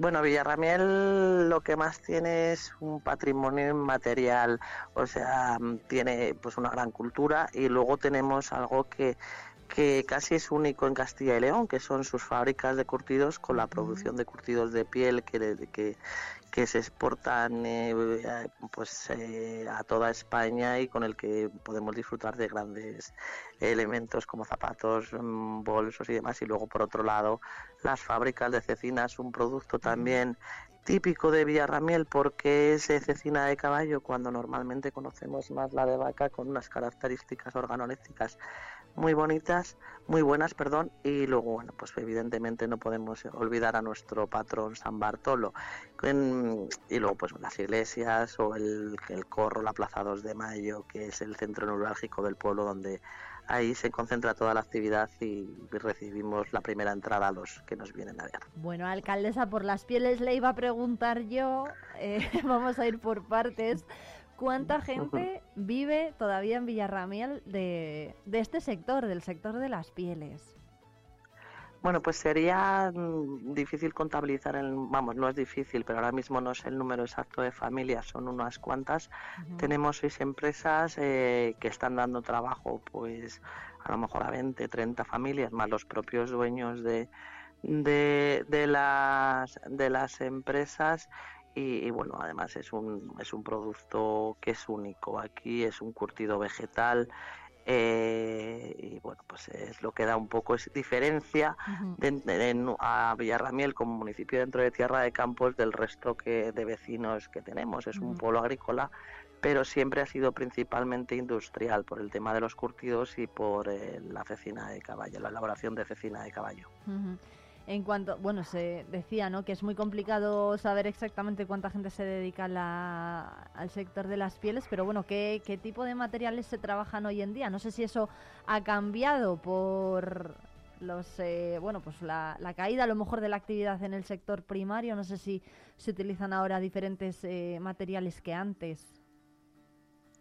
El material es el mismo, es la piel de vacuno y la curtición es vegetal con con los eh, taninos y tal. Yo el, proceso como tal no le conozco, pero sí que es una es una producción totalmente vegetal, natural, respetuosa con el con el medio ambiente, aunque a lo mejor algunos dicen, bueno, pues los vertidos, sí es cierto que los vertidos hay en, en todos los sitios con, en cuanto hay una actividad industrial, pero bueno, es una curtición vegetal y principalmente vacuno con una elaboración muy buena donde que os invito a todos a que vengáis a ver eh, las fábricas de curtidos porque los tipos de pieles que hacen, los colores, y pues impresiona un poco, ¿no? Que empezar desde una piel tan primaria como puede ser la piel de, vacuno podamos llegar a tener esos colores, esa delicadeza, esa finura en la piel una vez elaborada. Bueno, pues desde luego que sí, ¿eh? que, invitamos a los oyentes a que lo a que pasen por allí para que lo vean en primera persona de hecho, bueno, hay una curiosidad que yo no sé si es así, que me lo confirme la alcaldesa. Uno de los gentilicios que se utiliza para denominar a los vecinos de Villamuriel es pellejero. Eh, sí, porque Villarramiel siempre ha sido un pueblo de trajineros y trajinantes, es decir, que movían pues ganado y aquí terminaban eh, su vida el ganado que entonces se llamaba de desecho y se aprovechaba lo que es la carne, eh, los eh, mulas y caballos para hacer cecina y luego la piel para su curtido. Entonces por eso les llaman pellejeros. Además hay un dicho que dice que en Villarramiel todos son pellejeros hasta el cura también. bueno. Eh, hablaba de la alcaldesa también de otra cuestión, la de la cecina. De la cecina, ¿cuánta gente vive ahora mismo en Villarramiel? No sé si esto es posible o ya se hace por, por devoción, ¿no? Y por simplemente por amor al arte, como quien dice, o a la gastronomía.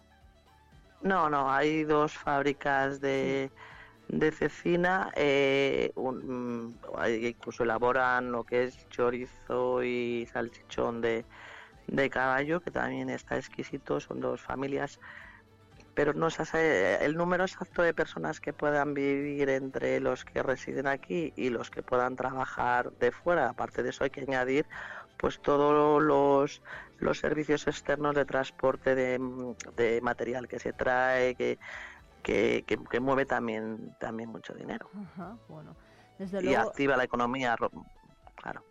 Desde, desde Villarramiel hasta dónde se hasta dónde llega la cecina de su pueblo. No sé si esto se sabe más o menos hasta dónde venden los los productores de, de Villarramiel. Eh, bueno, yo creo que, que, a toda España y hay que recordar que en el 2004 en la boda de, de los actuales reyes recibieron cecina de Villarramiel, cecina de caballo.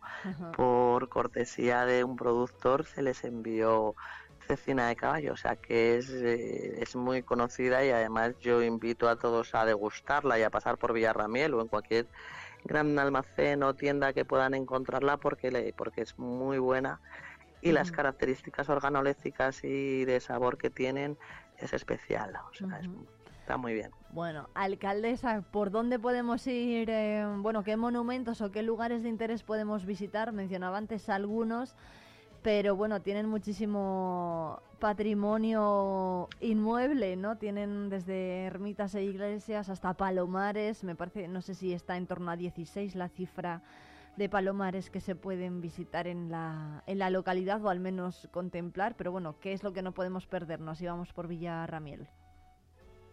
Bueno, pues, la, pues eh, visitar las dos iglesias, eh, la ermita de la Virgen de las Angustias, que la verdad es, es muy bonita y tiene un entorno eh, alrededor que también es agradable para su visita. En breve empezaremos unas obras para hacerle todavía más atractivo para la gente del pueblo y por supuesto para todos los visitantes.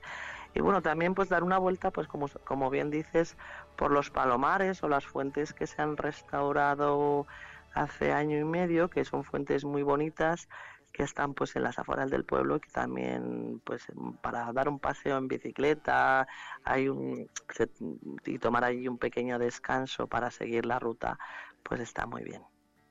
Alcaldesa cuántas eh, no sé si hay bueno lugar donde reponer fuerzas eh, bares restaurantes eh, camas disponibles casas rurales de, de eso cómo andamos en Villarramiel bueno, pues en Villarramiel tenemos tenemos hostelería, bar, el bar y cafetería del día a día. Tenemos dos restaurantes, uno que está en el pueblo y otro que está en la entrada en la gasolinera donde se puede comer muy bien en, en los dos y o sea que siempre pueden venir y pueden tener de todo, o sea, disfrutar de un buen ambiente, de la hospitalidad de la gente de Villarramiel, ver las iglesias y los entornos de Villarramiel y por lo menos y, y degustar pues una buena comida con sin olvidar y siento ser repetitiva la cecina de caballo que está presente en los dos restaurantes. Le gusta a Nuria, la alcaldesa, la, la cecina de Villarramiel, como, como debe de ser, di que sí. Me, me, gusta me gusta degustarla aunque suene redundante y me gusta eh, promocionarla, porque es un, es un buen producto y es un buen producto es un producto que es de Villarramiel. O sea conocemos más la cecina de vaca pero la de Villarramiel es exquisita. No sé si sería posible, al menos que, cree la alcaldesa, lograr una marca de garantía o de calidad o algún distintivo de este tipo para... Mm, bueno, eh, lo, lo, tienen, se ha trabajado, lo que pasa que ahora al quedar solamente dos productores, pues estamos ahí a ver si se puede mantener porque hay que tener un número mínimo de productores. Ahora mismo tenemos dos, pero sus, pero está reconocida como marca de calidad ya hace unos cuantos unos años. Pues sí, está dentro de los productos de tierra de sabor, o sea que es, pues hay que promocionarla. Ojalá se mantenga el nivel de trabajo, sobre todo de estos dos productores, y oye, si va a más, pues muchísimo mejor. Alcaldesa, ¿en qué va a trabajar el ayuntamiento, el ayuntamiento en este 2024? Comentaba las obras de esa iglesia, pero no sé si hay algún proyecto más importante. ¿Y cómo van las obras de mejora del Centro de Salud de Villarramiel? Eh, bueno, las obras de mejora del Centro de Salud de Villarramiel no es competencia municipal, es competencia regional de la propia delegación de la Junta. Y en cuanto a proyectos de, de, la propia entidad del ayuntamiento, pues evidentemente siempre eh, y por encima de todo el ciudadano y facilitarle la vida al ciudadano. Estamos pendientes de hacer una remodelación de, como ya he dicho, del entorno de la Virgen de las Angustias, que mm, se empezará en breve en cuanto se acabe la contratación y luego pues también ir arreglando pues un poquito las calles, el red de saneamiento, bueno, pues esas cosas que todos queremos pero que a veces el presupuesto municipal, antes al principio cuando oía que íbamos a tener más liquidez eh, los municipios, ojalá, porque además Villarramiel es un municipio que no tiene eh, ese boom económico que tienen otros pueblos como es el de Maros Molinos o de las placas fotovoltaicas, porque no, no hay posibilidad de, y encima no somos municipio CEPA, pero bueno, seguiremos trabajando y buscando todos los recursos que sean posibles para mejorar el pueblo y sobre todo la calidad y la vida de los, de los ciudadanos. Bueno, pues eh, de eso esperemos hablar ¿eh? también en este año, en 2024, en el año que va a entrar. Em, ¿Cuándo podemos ir, por ejemplo, a las fiestas? Que allí tienen de todo, tienen romerías, tienen ferias, tienen fiestas patronales. Bueno, aquí la verdad es que nos, eh, nos gusta disfrutar y nos gusta invitar a los demás a que disfruten. Tenemos las dos fiestas locales, una es el famoso San Bartolomé con sus famosos encierros tradicionales eh, de, con más de 400, andaremos por los 430 años que se celebran los, los encierros urbanos, que es, la cuya festividad es el 24 de agosto y luego tenemos la romería en honor a la Virgen de las Angustias que es a mediados de septiembre, sobre el tercer fin de semana de, de septiembre, pero eso no quiere decir que durante el resto del año las asociaciones que hay en el municipio, que son muy colaborativas, participativas, pues hagan sus fiestas como la Feria del Caballo, que suele ser en mayo o junio, que la hace el Club de, de caballistas pellejeros o las actividades que realiza el club de fútbol, la agrupación de peñas. La verdad es que es un pueblo que, que aparte de gustarle la fiesta, eh, colabora muchísimo y se implica tanto el ciudadano como las, propias asociaciones. O sea, de todas maneras estáis invitados, siempre que queráis vais a ser bien recibidos. Hombre, por supuesto, son los encierros de, de Villarramiel, desde luego que son una de las citas más antiguas, ¿no? A lo mejor que tenemos en la provincia de Palencia en términos taurinos al menos, como cuánta gente acude cada año a verlo. Bueno, pues si, pues si, contamos que tenemos una población fija de unos 820, yo creo que en esas fechas podríamos triplicar entre la gente que viene a pasar esos 15 días de fiesta, más todos los visitantes de, de la comarca que se acercan bien a los encierros urbanos de la mañana o de la tarde o al propio encierro a campo abierto que se realiza también en esas fechas. Bueno, pues Nuria, alcaldesa de Villarramiel, Nuria Simón, muchísimas gracias por atendernos. Desde luego que animamos a los oyentes ¿eh? a que visiten Villarramiel como hacemos con todos los pueblos. Y muchísimas gracias. Muchísimas gracias a vosotros, un placer atenderos. Un abrazo fuerte. Un abrazo.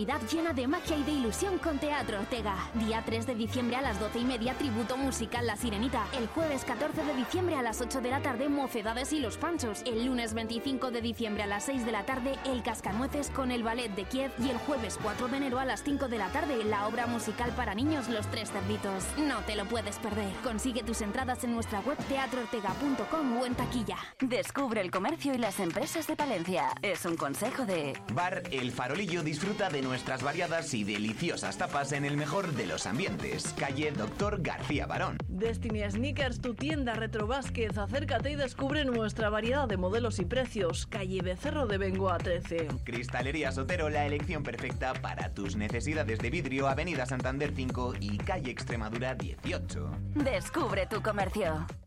La Junta de Castilla y León impulsa las inversiones y obras de tu ayuntamiento para que tengas unos servicios e infraestructuras modernas, eficaces y sostenibles. Porque nos importas, porque te lo mereces. En tu pueblo o en tu ciudad, aquí invierte Junta de Castilla y León. En la Avenida Santander y Eras del Bosque encontrarás todo lo que necesitas. Belén Ruiz Estilista. Tu estilo, nuestra pasión. En Avenida Santander 1. Adaix, tu hogar en Palencia. Te esperamos en calle Eras del Bosque 1. Horno del Duero. El aroma del café y el sabor del pan. La combinación perfecta en Avenida Santander 23. Ven y descubre la Avenida Santander y Eras del Bosque. Vive Palencia. Con Irene Rodríguez.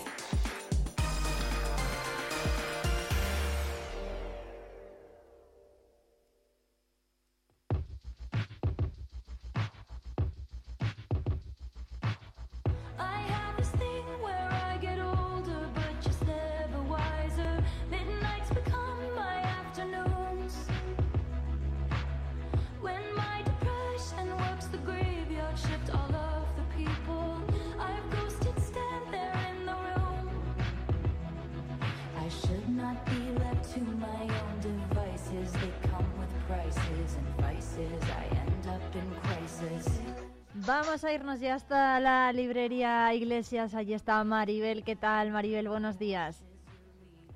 Hola, buenos días. Muy bien. Muchas gracias por atendernos. Hoy creo que vamos a hablar de cuentos, ¿no? Porque tenéis muchísimos y además seguro que muchos pequeños o papás de pequeños que nos estén escuchando tienen en mente pedir alguno a los Reyes Magos. Hay ya que ir pensando en escribir algo en esa carta. Pero bueno, ¿qué cuentos vamos a poder leer en, en la librería? Eh, mira, sí, yo en cuentos eh, siempre intento tener todo, entonces ahora sobre todo he hecho una selección bastante importante de cuentos de Navidad especiales. Entonces he pedido un montón de calendarios de Adviento eh, bueno, que son unas ilustraciones preciosas, suelen ser unos cuentos muy grandes y en vez de venir, ¿tú te acuerdas los que nos compraban antes los calendarios de Adviento que ibas abriendo una ventanita y había una chocolatina o tal? Pues eh, las, eh, en las librerías se venden calendarios de Adviento con cuentos, entonces sabes las ventanitas cada día y hay un cuento diferente. suelen ser unas ilustraciones muy bonitas, hay unos de cuentos clásicos, otros, hay uno que se vende muchísimo que es de Legos, otro de Harry Potter, otro de princesas, de princesas y de Frozen, otro de superhéroes, o sea que los niños tienen un montón de calendarios de Adviento para elegir.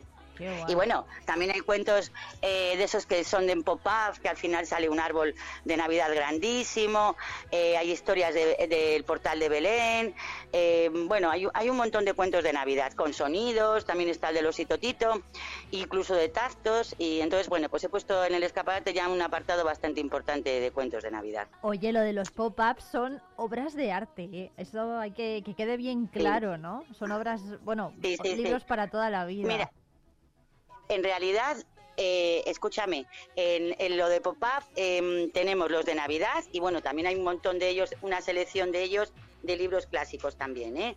Pero vamos, eh, mira, tengo hasta unas postales de Navidad eh, que son, eh, son verdaderas obras de arte porque es un pop-up, se quedan así, pues eso, levantado y tienen unas música, otras luz y son todas de Navidad. Sí, sí, la verdad es que son muy bonitos los de pop-up. La verdad es que esas postales que yo las he visto, Maribel, son una maravilla, son troqueladas, ¿verdad? Eh, bueno, son, hay unas, hay unas que son eh, como un pop-up, lo que tú dices, hacia arriba, o sea, cuando, cuando la abres se, quedan las figuras hacia arriba y esas mismas tienen luz o sonido o se mueven. Y luego hay otras que han salido nuevas que son como bolas de nieve que te llegan plegadas, pero cuando las, las, las, sacas del sobre, claro, simplemente es colocarlas y queda como una bola de, una bola de nieve y con motivos todo de navideños, renos súper bonitas. Las postales hay que venir y verlas porque son son muy especiales, ¿eh? vienen de fuera, pero son, son muy bonitas.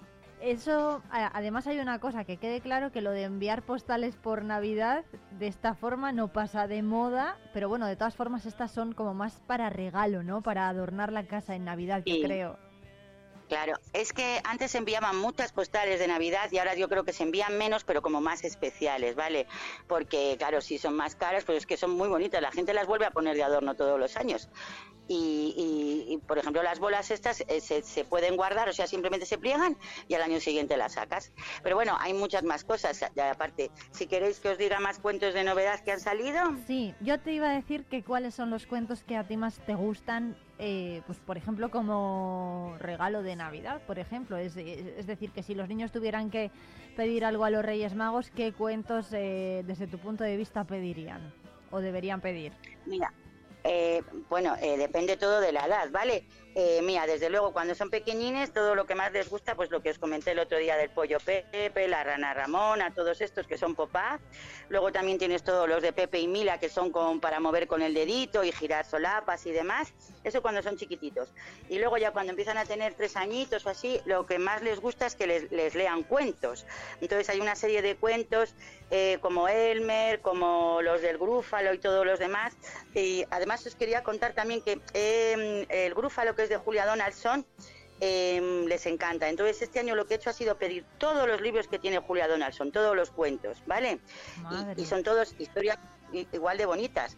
Si queréis os digo las que más les gustan, bueno, yo creo que les gustan todos, pero por ejemplo, La hija del grúfalo, Cómo mola tu escoba, El caracol y la ballena, El gigante más elegante, El cuento sin fin de, de Martín, todos esos, cualquiera de ellos les puede gustar. Si les gusta el grúfalo, les va a gustar estos.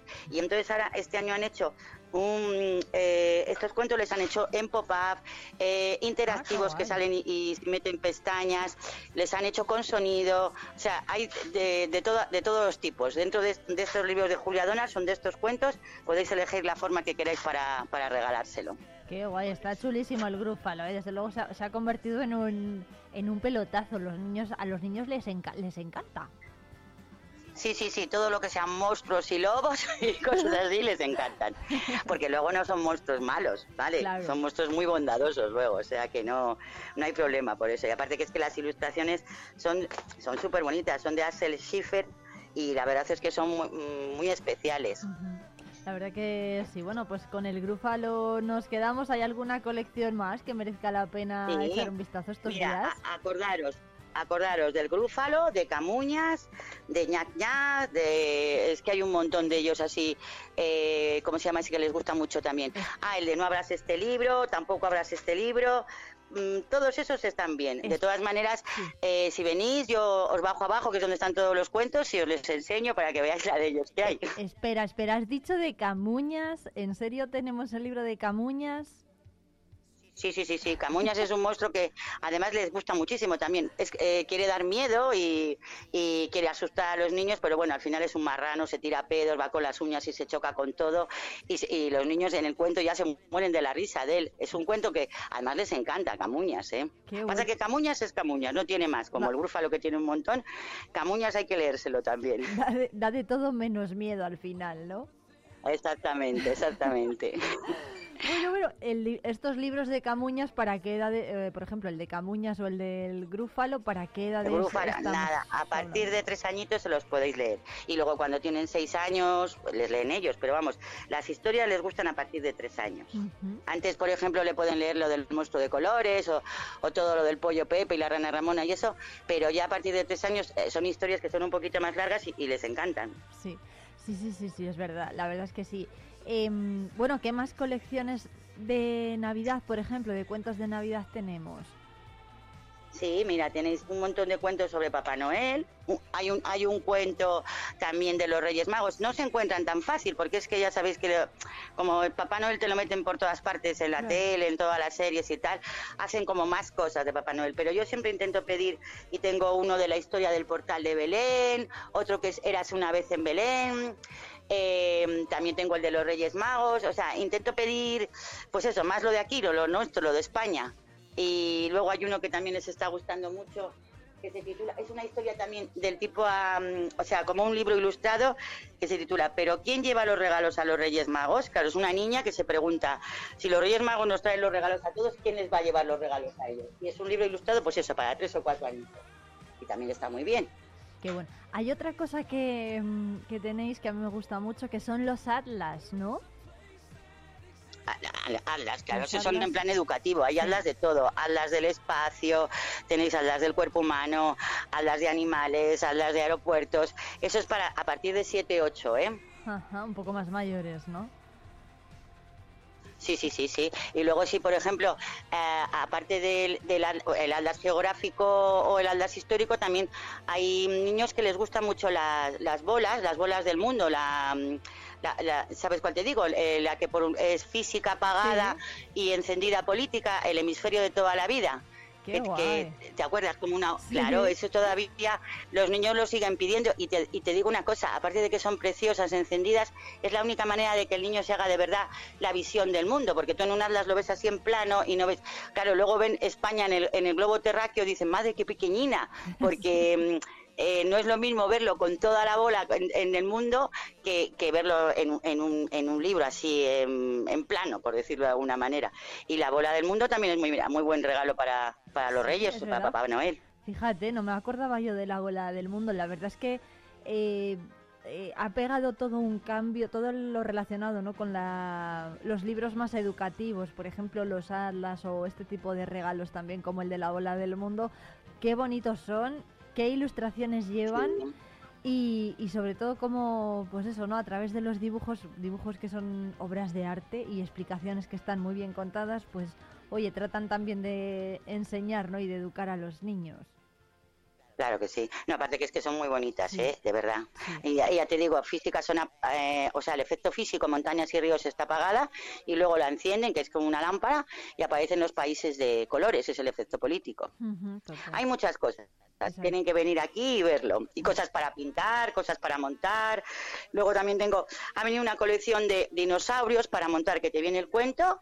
Y luego aparte tienes todas las piezas para montar un triceratops, un velociraptor, un tiranosaurio res. Eso a partir de siete años o así, que sean un poco habilidosos, lo- les va a encantar también. Qué bien. Bueno, pues nada, Maribel Iglesias, desde allí, desde su librería, muchísimas gracias por atendernos. Tomamos nota ¿eh? de todos estos libros, son muchísimos. No sé yo si nos van a caber todos en la librería de casa, pero. Sí, sí, bueno, sí, hay que, hay que hacer espacio, hay que hay que hacer hacer espacio. Bueno, pues un abrazo muy fuerte y nos escuchamos la próxima semana. Venga, muchas gracias.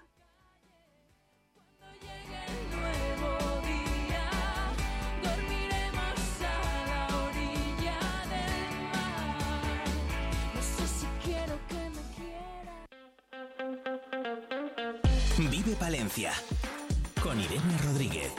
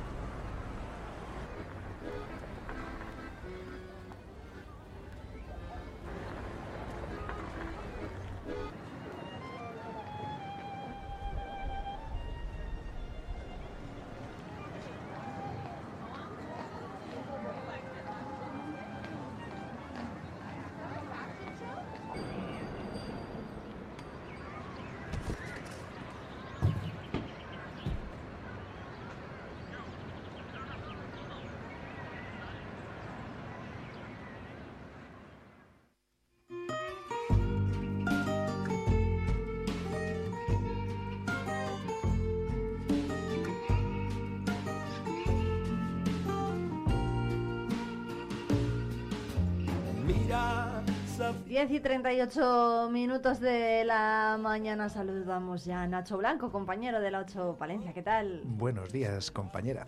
Pues buenos días también a Nacho Blanco y a todos los oyentes. ¿Qué Eh, tal? buenos días a todos, bien, en este día semigris, pero no lluvioso, de tiempo casi apacible para estas alturas de diciembre, pues no nos podemos quejar. Eh, hace un calor. Alguno dirá que hace calor para estar en diciembre. ¿eh? Sí, igual más bien es así, pero como ya nos estábamos quejando del frío y no llevaba tampoco mucho por aquí, Tampoco- Yo creo que tampoco ha hecho tanto frío. No, pero el ser humano es así, por naturaleza, quiero decir, queremos lo que no tenemos. Y resulta que se nos alarga el verano hasta noviembre y nos quejamos, que venga el frío, que venga el frío, decían algunos, y ahora qué. Eh, bueno, pues nada. Pues yo de momento el gorro ya no me lo pongo, de momento. Así que veremos a ver qué, qué pasa. Que, mm, ¿Qué vamos a ver esta semana en Ocho Más ¿Qué vamos a ver esta semana? Por Pues- cierto, ¿qué tal en el Aguilar Film Festival? Muy bien, tremendamente bien. Eh, espléndida experiencia, inolvidable, eh, el, el festival en sí, eh, la compañía, el ambiente. La verdad es que fue... ¿Era la primera vez que lo presentaba Nacho Blanco? La primera, efectivamente. Hay que tener en cuenta que durante, creo que han sido 25 años, lo estuvo presentando el genial e inimitable Eugenio. Y, y luego unos, creo que los años posteriores ha sido Jaime Asturi. eh, y, muchos de esos años, por cierto, con, con Gema Vicente, que fue de hecho mi compañera en, en este caso en, en la presentación de, de esta 35 edición. Una edición en la que, bueno, por, por destacar un nombre, por destacar, bueno, voy a destacar dos, voy a destacar el de María Barranco, que, que obviamente, pues, a ver, mm, siendo el águila de oro, pues eh, tiene un gran protagonismo, pero además, pues con esa larga y reconocida trayectoria, ¿no? Que, que le ha llevado a ser chica Almodóvar, que le ha llevado a, a triunfar en pantalla grande, en pantalla pequeña, también en televisión, en definitiva eh, a ser una de esas actrices, yo creo, eh, ya históricas de, de nuestro país, pues, pues obviamente tiene que tener ese protagonismo. Pero yo se lo quiero dar también eh, a, Fele Martínez, que es que me hizo mucha gracia. Protagonizó, sí, porque protagonizó, hizo un, una sesión golfa de cortometrajes y me descubrió alguno que, eso te digo que en alguno lloré de la risa. Ah, eh, justo después de eso, ¿no? de, ese, de, esa sesión, pues por ejemplo, tuve la suerte de poder amenizar, eh, dar un pequeño concierto ¿no? en, el, en el festival, que al final he estado como periodista y como músico, dos en uno. Entonces, bueno, pues que, después de todo eso, eh, María Barranco, de quien hablaba antes, venga y, te dé la enhorabuena y te dice que no, poco menos que no sabe con qué se quedas, y contigo cantando, presentando. Eh, muy agradecido también eh, a, Cristina Plazas, que también me dedicó unas bonitas palabras, el otro águila de oro, de, el otro gran águila de oro de este año, ¿no? La verdad es que es uno de esos, a ver si le va a fichar a Nacho Blanco María Barranco y nos quedamos sin él. A mí me dice María ven y yo lo dejo todo. No, pero, pero es verdad que, que, alguien con tanto recorrido, con tanta experiencia, que conocerá tantísima gente, venga y sin tener necesidad ninguna te acaricie el oído de esa forma, pues la verdad que, oye, yo ya tengo ánimo para lo que queda de año y más. Así que muy contento y además sobre todo por eso, por el ambiente, la buena gente. Eh, de verdad que es uno de esos eventos que debemos valorarlo todavía más si cabe, porque, porque es una maravilla, pone a Palencia en el mapa cinematográfico y cultural nacional e incluso internacional, y, la verdad es que merece mucho la pena y hay que agradecer y mucho a toda la gente que, se dedica en cuerpo y alma doy fe porque lo he visto durante nueve días, comenzando por, por los dos Jorges, el, director del festival y el gestor cultural de, de, Aguilar de Campo. Pero toda esa gente que hay detrás, que es, vamos a decirlo así, más anónima y que, y que lo da todo, lo da todo. Mm, a veces sin poder casi disfrutar del festival, sino más bien sufriéndolo, ¿no? Por toda la responsabilidad que conlleva y lo que hay que organizar, pero la verdad que, insisto, experiencia inolvidable, eh, espero que no irrepetible. Qué bueno. Bueno, pues veremos a ver si repite Nacho Blanco en el, en el Festival de Aguilar pero de momento... Eh, Volvamos a nuestras mundanas ocupaciones. Mundanas, pues porque para nosotros son diarias, es lo habitual, pero que al final, pues para la gente lo hablaba con un compañero antes, ¿no? El, salir por la tele para mucha gente es, es, es un hito, es, es, un gran evento, ¿no? Un, un hecho que, luego se queda grabado a piel y, y, que pues recordamos durante mucho tiempo, ¿no? Entonces, eh, nosotros venimos también con nuestras cosas, con nuestro trabajo diario, a contar, por ejemplo, en el día de hoy, eh, que la Escuela Técnica de Ingenierías Agrarias ha cumplido 50 años, lo sabemos porque la ciudad además le concedió la medalla de oro y nosotros, eh, antes de que terminara esta conmemoración, queríamos, vamos a decirlo así, hacer una radiografía de lo que es esta escuela, de, lo que ha sido, de lo que ofrece a, los profesionales, a los estudiantes, pero también de lo que ofrece a Palencia. Y vamos a conocer a fondo algunas de sus principales virtudes, pero hoy además también vamos a hablar de toda la programación sobre todo navideña, que nos trae desde Guardo eh, Manuel dos Santos, el director de, de, la agrupación musical de Guardo, pero también me preguntabas por la, por la muestra, ¿no? por este festival, este Águilas Film Festival, ¿no? pero también este fin de semana en Cervera de Pisuerga, bien cerquita, había Feria de Ganado. Ahí estuvo nuestra experta en información del campo, Cristina Pastor, y, y, por supuesto, pues mm, realizó un reportaje donde vamos a decirlo así, midió el pulso ¿no? y le tomó la temperatura a un sector bastante castigado, lamentablemente. Pero bueno. Bueno, pues eh, lo veremos a partir de las 4 de la tarde de hoy y también durante esta semana. Efectivamente, sí, porque eh, mira, además vamos a anticipar que esta tarde se celebra la Gala del Deporte. No podemos adelantar los premiados porque no lo sabemos. Si los supiéramos, pues a lo mejor tampoco podríamos decirlo, pero, pero no es el caso. ¿eh? No lo contamos porque realmente nos falta esa información, pero la tendremos y mañana no solo es que les daremos buena cuenta de ella, sino que podrán ver la gala, la emitiremos para que puedan ver todo el desarrollo de esa gala, pero como siempre también tendremos la agenda eh, cultural turística de la Diputación de cara al fin de semana, el concurso, el jueves la sección de cine, porque como no nos va a quedar tiempo para mucho mañana, pues la pasamos al jueves. Eh, hablaremos también mm, del campo palentino, información del campo, obviamente, como siempre no podía faltar. Hablaremos de TDH y de esa nueva publicación que están a punto de presentar también. En definitiva, mucho contenido, muchas cosas, yo creo que interesantes y que la gente seguro que le va a gustar y que, sobre todo, a lo mejor les descubrimos cosas nuevas, que siempre me gusta hacer eso en Palencia, descubrir cosas que a la gente se le escapa. Sobre todo con ese reportaje de la feria de ganado extensivo de Cervera de Pisuerga, que fue muy interesante. Además hubo muchas actividades eh, colindantes. Estuvo el nido, que nosotros ayer en Vive Radio Palencia hablamos con ellos en directo. Además tienen una sección en Vive Burgos, son casi casi compañeros. Sí. Toma ya.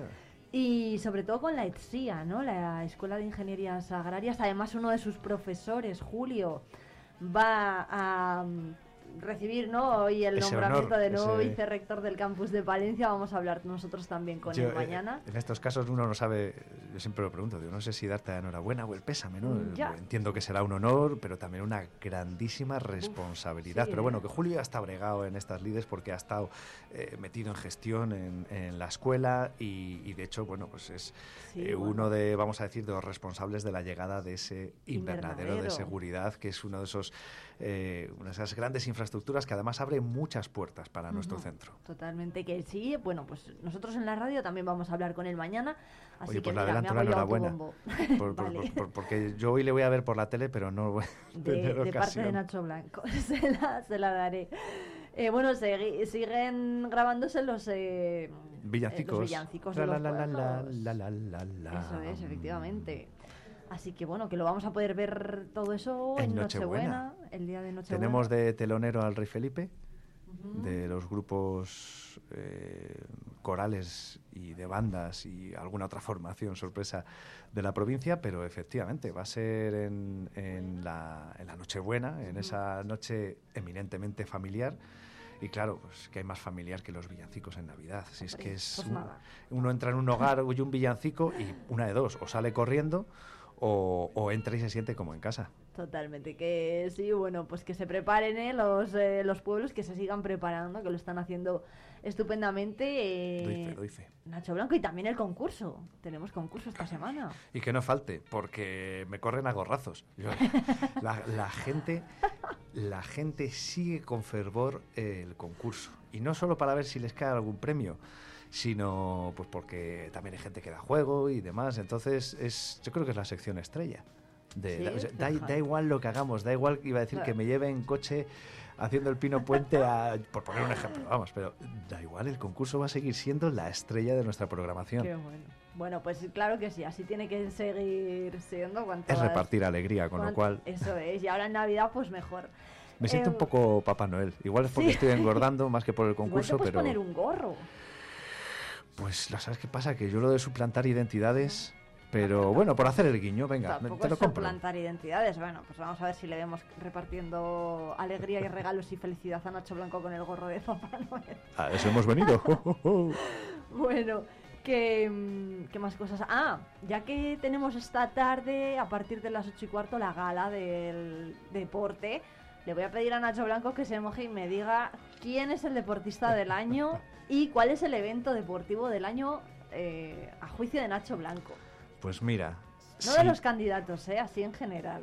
yo tampoco. mira, te iba a decir precisamente que no que no estoy muy seguro de, de- de todos los candidatos, porque no, no recuerdo todos los nombres, pero por, vamos a decir, por cierta cercanía, cierta afinidad, no puedo evitar eh, pensar en, en un deportista como es Óscar Usillos, el gran referente palentino y, y al que me voy a llevar de paseo en coche también algún día. Anda. Claro, entonces, aunque solo, aunque solo sea porque ya le tengo comprometido para, para darse un paseo conmigo y pues por alguna coincidencia que hemos tenido en, en Astudillo, yo apostaría por él, aparte de, obviamente, por los sobradísimos méritos. Pero eh, en, el, en el tema del evento deportivo, si bien le tengo cierto cariño a San Silvestre, obviamente, ¿no? Iba a decir como cualquiera que la haya corrido, aunque solo haya sido una vez y disfrazado, pero, pero también yo- por el cariño... Yo también carraspeo, ¿eh? También por el, por el cariño y la experiencia reciente en Aguilar y con gente que participa y se compromete y organiza, prepara y bueno, todo lo que nos podamos imaginar. El Aguilar Film Festival también lo hacen con el Hispania Nostra. Entonces, eh, verdad. no puedo más que desearles suerte también y, y que ojalá, ojalá se puedan llevar el premio a, ese gran evento, el Hispania Jarenduro, que es, que es una cosa súper curiosa y que, además, no sé, de- de- deja unas estampas por Aguilar que, que- yo creo que ejercen luego como grandes embajadores de, embajadoras de nuestra tierra esas imágenes. Entonces, un gran evento deportivo que da mucha visibilidad y que, y que hace que un pueblo se vuelque, como ocurre también con el Aguilar Film Festival. Así que, mm, sin- si, si tuviera que votar, probablemente no lo diría tan a la ligera. Pero como esto es un brindis al sol, ojalá que se lo lleven Aguilar ese, ese premio al gran evento. Pues yo fíjate, me voy a... mm, ayer dijo Alberto Moreno en la jornada que echaba de menos que no se hubiera incluido, veremos a ver que hay muchas ediciones, ¿eh? el, el Cross Internacional de Venta de Baños entre esos premios. Yo para mí es uno de los, desde luego que es el evento mm, que más número de, de atletas mueve a nivel internacional de toda Palencia, me parece a mí, ¿eh? Y el que más trayectoria lleva. Así es de que los primeros de para los que mí tengo es desde luego, Sí, sí, yo también. O sea, Pero- yo me acuerdo de ir de pequeña a ver a pues a, a Inma, que era de mi pueblo, a, a Juan Carlos Higuero también, a Chema Martínez, Claro. y, y verlos ahí desde que yo era pequeña. Claro, Para yo, mí, yo tengo el recuerdo o la imagen de los dos grandes eventos deportivos cuando era pequeño. O sea, estaba por un lado el Palencia y la Balastera, vamos a decir, ¿no?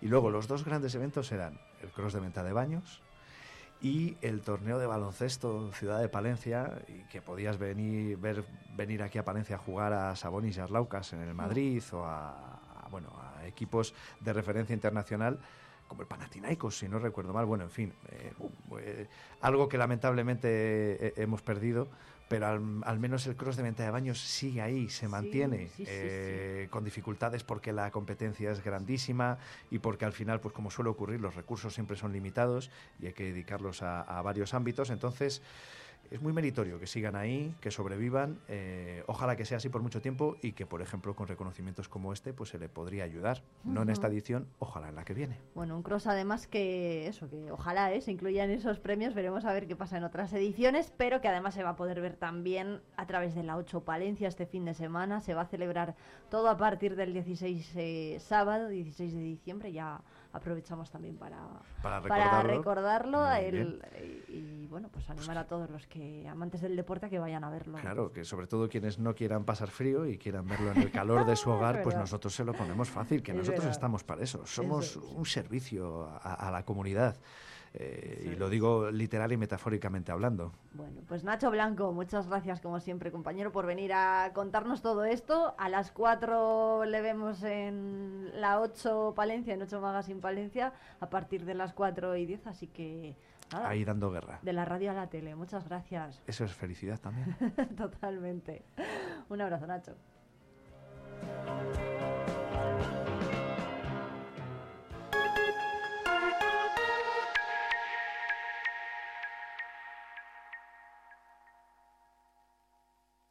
Cerrato por vacaciones. Descubre los 40 pueblos de esta comarca palentina. Explora nuestra naturaleza a través de las cinco rutas ornitológicas donde observar aves silvestres en su hábitat natural.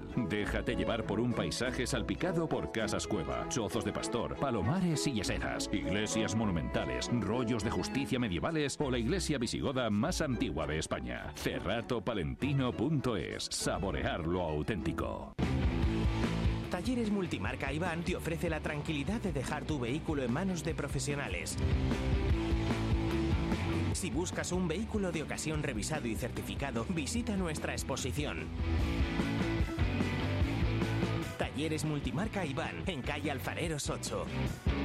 Peletería Prieto te propone una temporada repleta de prendas muy especiales. Déjate seducir por el color, las combinaciones sofisticadas, el diseño, prendas cálidas, los abrigos más suaves o las creaciones a medida. Descubre exclusivos accesorios confeccionados de forma artesanal. Peletería Prieto, prendas versátiles para personalidades únicas. Nos encontrarás en calle Mayor 76. La Junta de Castilla y León impulsa las inversiones y obras de tu ayuntamiento para que tengas unos servicios e infraestructuras modernas, eficaces y sostenibles. Porque nos importas, porque te lo mereces. En tu pueblo o en tu ciudad, aquí invierte Junta de Castilla y León. En calle Menéndez Pelayo y Antonio Maura encontrarás todo lo que necesitas. Es un consejo de Miriam Cantero, ahora en Menéndez Pelayo 1, peluquería unisex. Te asesoramos para encontrar tu look perfecto. Tintorería Tinte Moderno. Le ofrece un servicio impecable para la limpieza en seco. Galas, especialistas en novia, fiesta, alta costura y comunión. Los mejores diseñadores españoles a tu disposición, desde Rosa Clara a Aníbal Laguna. Ven y descubre Menéndez Pelayo y Antonio Maura. ¡Hey! Di que nos escuchas. Vive Radio. Jesús García Prieto, ¿qué tal? Hola Irene, ¿qué tal? Segundo día de la semana y ahora volvemos con temas dedicados al mes de diciembre. Como por ejemplo este de Los Donos Tierras, la oreja de Van Gogh.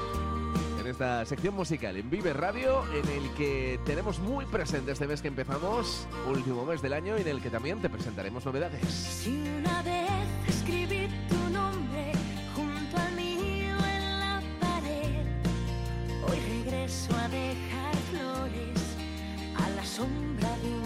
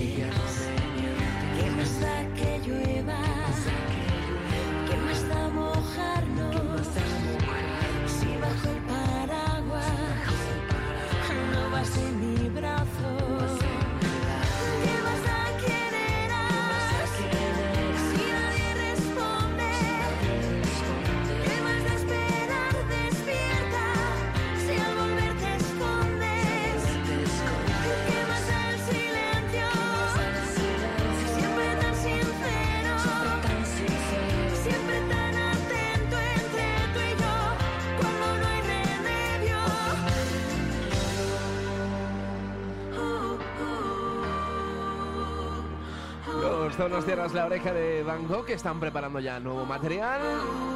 Queremos poder escucharlo en el próximo 2024.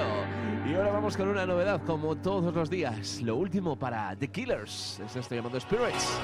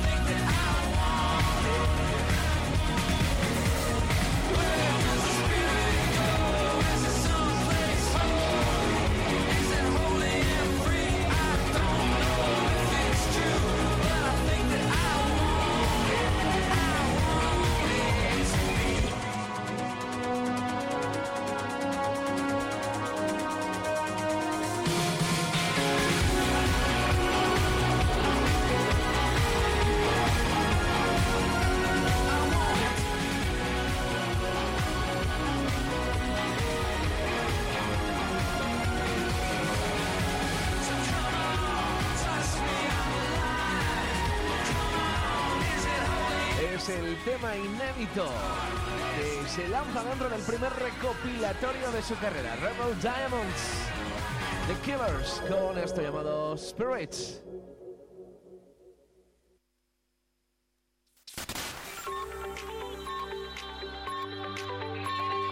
Vive Radio. Son las 11 de la mañana.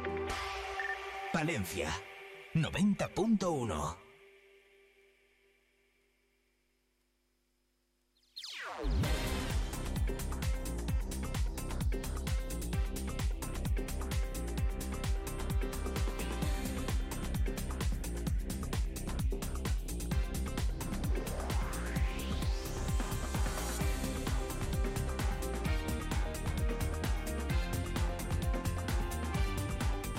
Seguimos en directo en la 90.1 de la FM Palentina y en la 107.2 de Radio Guardo. La Junta va a subvencionar con cerca de 180.000 euros a siete municipios palentinos para actuaciones en bienes inmuebles integrantes del patrimonio cultural.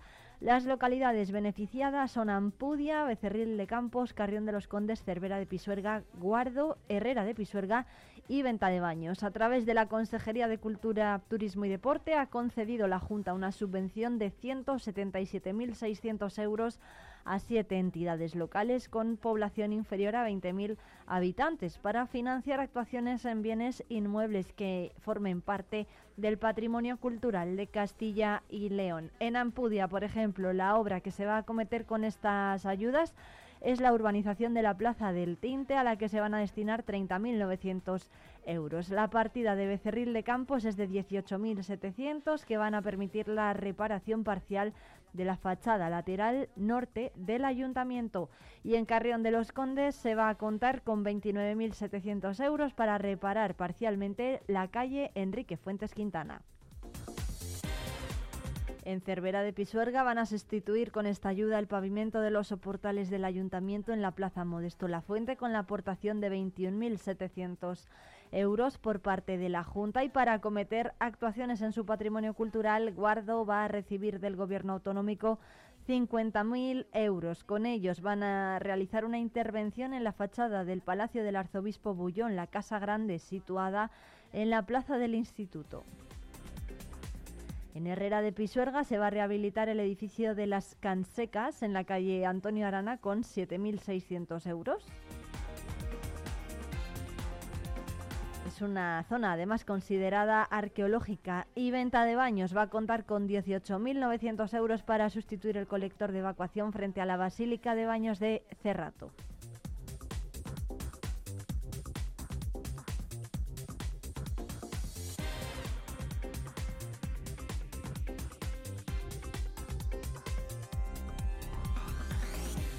Y hasta las 12 que nos queda en Vive Palencia, pues hablar de jardinería lo vamos a hacer con Juan Novo del Centro de Jardinería Los Enebros y hablar del programa de Navidad con el Ayuntamiento de Palencia. Además, todavía tenemos que charlar con Arturo Dueñas, nuestro invitado de hoy, en Hablando de Todo y de Nada.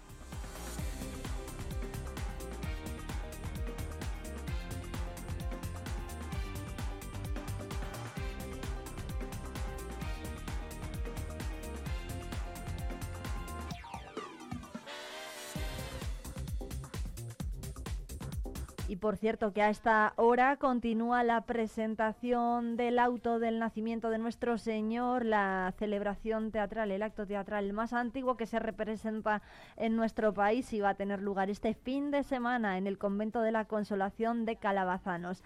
Allí están Juan Antonio Obispo y Patricia Pérez, los diputados y también el alcalde de Villamuriel, Roberto Martín. Y a la una va a comenzar esa toma de posesión del nuevo vicerrector del campus palentino. Allí va a estar también la presidenta de la Diputación de Palencia, Ángeles Armisen. También va a estar allí el delegado de la Junta de Castilla y León en Palencia, José Antonio Rubio Mielgo.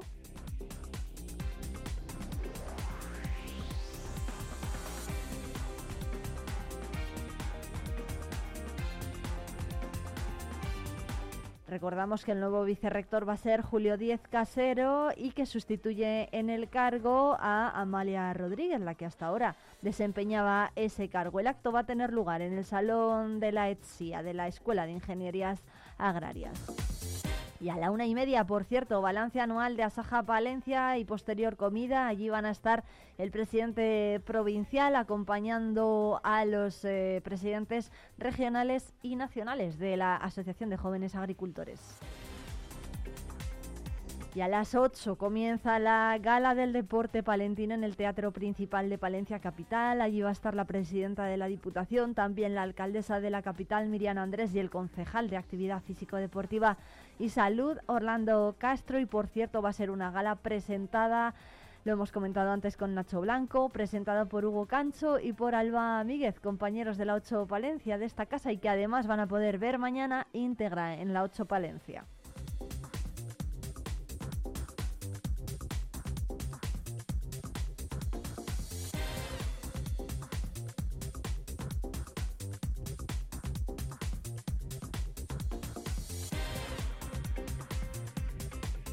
Por cierto, que a las 5 de esta tarde, frente a las Cortes, están convocados los agentes medioambientales de toda la comunidad, también los de Palencia.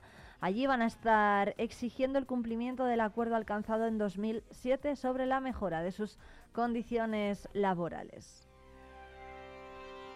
Y por cierto, que mañana hay visita para los medios de comunicación al nuevo archivo histórico diocesano, el nuevo de la calle San Marcos. Se están trasladando ahora todos los equipos, todo el mobiliario y toda la documentación desde las antiguas instalaciones hasta las nuevas. Y mañana, 13 de diciembre, a partir de las diez y media, va a tener lugar esa visita.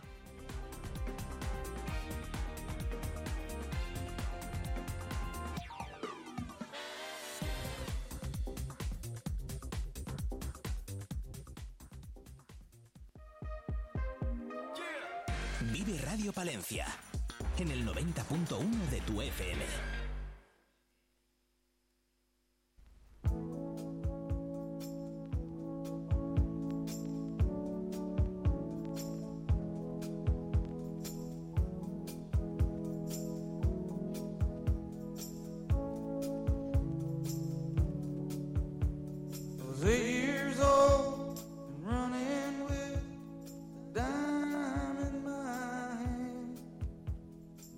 Nuestro invitado de hoy en Hablando de Todo y de Nada es un gran admirador de Bruce Springsteen, por eso hemos elegido algunos de sus temas para hacerle la entrevista de esta semana. ¿Qué tal, Arturo Dueñas? Hola, ¿qué tal? pues muy bien, muy bien, una música muy apropiada, de verdad. Muchas gracias Arturo por atendernos. Le hemos elegido porque ha recibido el Águila de Oro en la inauguración del Festival de Aguilar de Campo, del Aguilar Film Festival, hace muy poquitos días, pero esta sección va de hablar de todo menos de cine, en el caso de Arturo Dueñas, porque ya saben los oyentes que él es director y además de, bueno, productor y guionista de películas y de bueno largometrajes en general, ¿no? que se han rodado por aquí, por Castilla y León sobre todo. Así que hoy en Hablando de Todo y de Nada vamos a hablar de todo menos de cine con Arturo Dueñas. Hemos elegido temas de Bruce Springsteen por una razón que, que nos va a explicar él mismo. bueno, pues yo hace, hace como tres años oí, oí una noticia y es que hay un pueblo en, en, en, la Guadalajara profunda que se llama Peralejos de las Truchas, que nombró, ha nombrado hijo adoptivo a Bruce Springsteen. Porque todo el pueblo, a partir de que un, un joven del pueblo hace, hace mucho tiempo llevó unos discos de Bruce Springsteen al bar, pues todo el mundo empezó a cantar las canciones y entonces pues, pues son todos muy aficionados a Bruce. Hacen un concierto en verano que se llama Greetings from Peralejos y le han propuesto como premio para Princesa de Asturias, ¿no? Entonces a mí me llamó muchísimo la atención esa historia, porque por un lado, pues bueno, es como nuestros pueblos, ¿no? De, de aquí, que se han quedado muy vacíos, y que tengan como referencia a Bruce Springsteen, que está al otro lado del Atlántico, un músico americano que parece que no tiene nada que ver, pero que tiene mucho que ver, porque en sus letras también habla de la gente que se tuvo que ir de los pueblos de Estados Unidos a otros pueblos buscando trabajo, etcétera, ¿no? Y nada, estoy rodando esa historia, ¿no? Con, eh, he ido allá varias veces con la gente del pueblo, he ido a conciertos de Bruce Springsteen para rodar los ambientes eh, con la gente que, del pueblo que va a los conciertos. Y como es mi músico preferido, pues, pues todo en uno. Entonces, pues estoy con ese proyecto que muy ilusionado, la verdad. Qué bueno. Bueno, ¿y cómo va la cosa? Porque es una petición que llevan haciendo desde hace mucho tiempo, ¿no? En Peralejos no sé, cree Arturo Dueñas, que es el que vendrá Bruce Springsteen a, tocar ahí a, Guadalajara. Pues no lo sé, no lo sé, porque es complicado, ¿no? Un músico eh, de su nivel que está todo el tiempo recorriendo el mundo, pues que ir a un pueblecito pequeño, ¿no? Él lo sabe, porque en un concierto sacaron una pancarta y preguntó, ¿What is Peralejos? O, esto, ¿no? Y, y, entonces le contaron la historia y le pareció muy divertida, ¿no? Pero bueno, hay tantas historias particulares relacionadas con la música de Bruce Springsteen, porque es un músico que no solo es importante la música, ¿no? Sino su carácter, su apoyo a causas sociales, etcétera. Entonces, eh, para la gente que le gusta Bruce Springsteen es algo más que un músico, ¿no? Y, no pierden la esperanza. Llevan tres años presentándolo al, Premio Princesa de Asturias y, y nada. Y, pero su ilusión, su gran ilusión es que fuera allí, al, como es, es un pueblo donde nace el río Tajo, eh, y tiene una canción muy famosa y que da nombre a, un, a un, disco que es tal vez el, el mejor de, de, su carrera, ¿no? que se llama The River, pues su ilusión sería que fuera Bruce Springsteen a cantar The River allí al lado del río Tajo con, con el público de, de Peralejos de las Truchas, ¿no? Esa es su gran ilusión. Pues Y están confiados en que algún día lo van a conseguir. Oye, desde aquí yo les doy todo mi apoyo ¿eh? a los vecinos de Peralejos de las Truchas. Si, si a lo mejor estuviéramos hablando de otro cantante por el que bueno, pues yo qué sé, por lo que fuera fuese más excéntrico, ¿no? O más inaccesible o, menos cercano a lo mejor con la audiencia o con los fans, pero Bruce Springsteen, eh, Springsteen yo lo, veo tan, tan así, tan afable que podría ser, ¿por qué no? Podría ser, ¿eh? o sea, aunque parezca muy difícil, yo creo que todos en el pueblo tienen la esperanza de que, de que un día, pues aprovechando una visita a España cuando está dando conciertos, que vendrá en junio a, a dar otra ronda de conciertos, o a veces viene por España un poco un poco de estrangis, como si dijéramos, porque tiene una hija que yo creo que compite en, en, equitación o algo así, y entonces de vez en cuando se pasa por aquí sin que nadie lo sepa. Entonces tampoco es para cantar un concierto ni nada, simplemente acercarse allí para conocer a los vecinos y cantar él y con los vecinos que se saben de memoria la canción de River allí, conocerle y etcétera, ¿no? Algo, algo como muy singular y, muy particular, ¿no? Pues, pues Ahí va a estar Arturo Doña, si viene. Hombre, ahí estaré, si viene, por supuesto, sí, sí, sí. Ahí estaré para, para grabar el acontecimiento, ¿no? Sí, la verdad es que sería algo muy bonito, muy bonito. Y como tú dices, es un músico que, por su forma de ser, mm, puede ser que, algún día lo haga, ¿no? Porque es una persona muy cercana y, no sé, alguna vez eh, de, repente se ha encontrado con, alguien por la calle que es fan suyo, se ha ido con él a su casa, le ha presentado a su madre, ha estado ahí pasando una tarde con él, o sea, cosas como muy, no sé, como, como de personas normales, entre comillas, ¿no? De, no de divas o de estrellas allí que inaccesibles, ¿no? Oye, Arturo Dueñas, ¿cuándo ha sido la última vez que ha visto a Bruce Springsteen? Pues le viene un concierto hace ya años en en, el Bernabéu en, Madrid. Eh, no justo ahora cuando ha venido en Barcelona, sino la vez anterior que vino, que estuvo también en Valladolid, y pero aquí no pude estar, fue, fue en Madrid donde, donde lo vi. Aunque yo no soy muy, muy de conciertos. ¿No? Eh, no, soy demasiado aficionado a los conciertos, ¿no? Me gusta de vez en cuando, pero no he ido en mi vida a, muchos conciertos. Me gusta mucho escuchar la música, sobre todo cuando voy conduciendo. Es, cuando más música escucho es yendo conduciendo y me gusta mucho conducir, la verdad. Trasladarme en coche de un lado para otro y poniendo música, ¿no? Eso es, son momentos como de... Tienes que estar atento a la carretera, claro, pero son momentos como, como muy relajantes para mí. Y a Bruce le llevo, pues, les llevo un año escuchándolo constantemente, sin, cambiar casi de, de, CD del coche, ¿no? O poniendo otro, pero todo Bruce, Bruce, Bruce. Eso, eso. ¿Qué canciones lleva en el coche entonces? Pues principalmente Bruce Springsteen. Además tengo un problema, voy a contar, y es que se me ha roto el, el aparato de música y afortunadamente metí un, un, un, CD de Bruce Springsteen, que es The Tunnel of Love, que tiene canciones muy bonitas, y no lo puedo sacar. Entonces, o escucho la radio o escucho el Bruce Springsteen.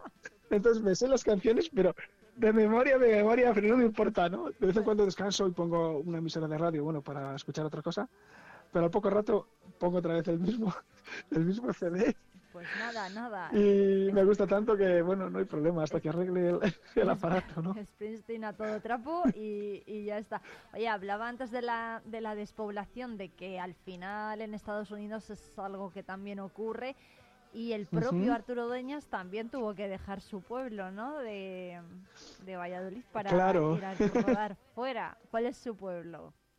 Sí, mi pueblo es mi pueblo es Esquevillas de Esgueva, ¿no? Un pueblo está a 30 kilómetros de, de, Valladolid, que hace frontera también con la provincia de, de Palencia, con el Cerrato. Mi, mi, familia materna, mi madre es de, de Palencia, mi, mi padre de Valladolid.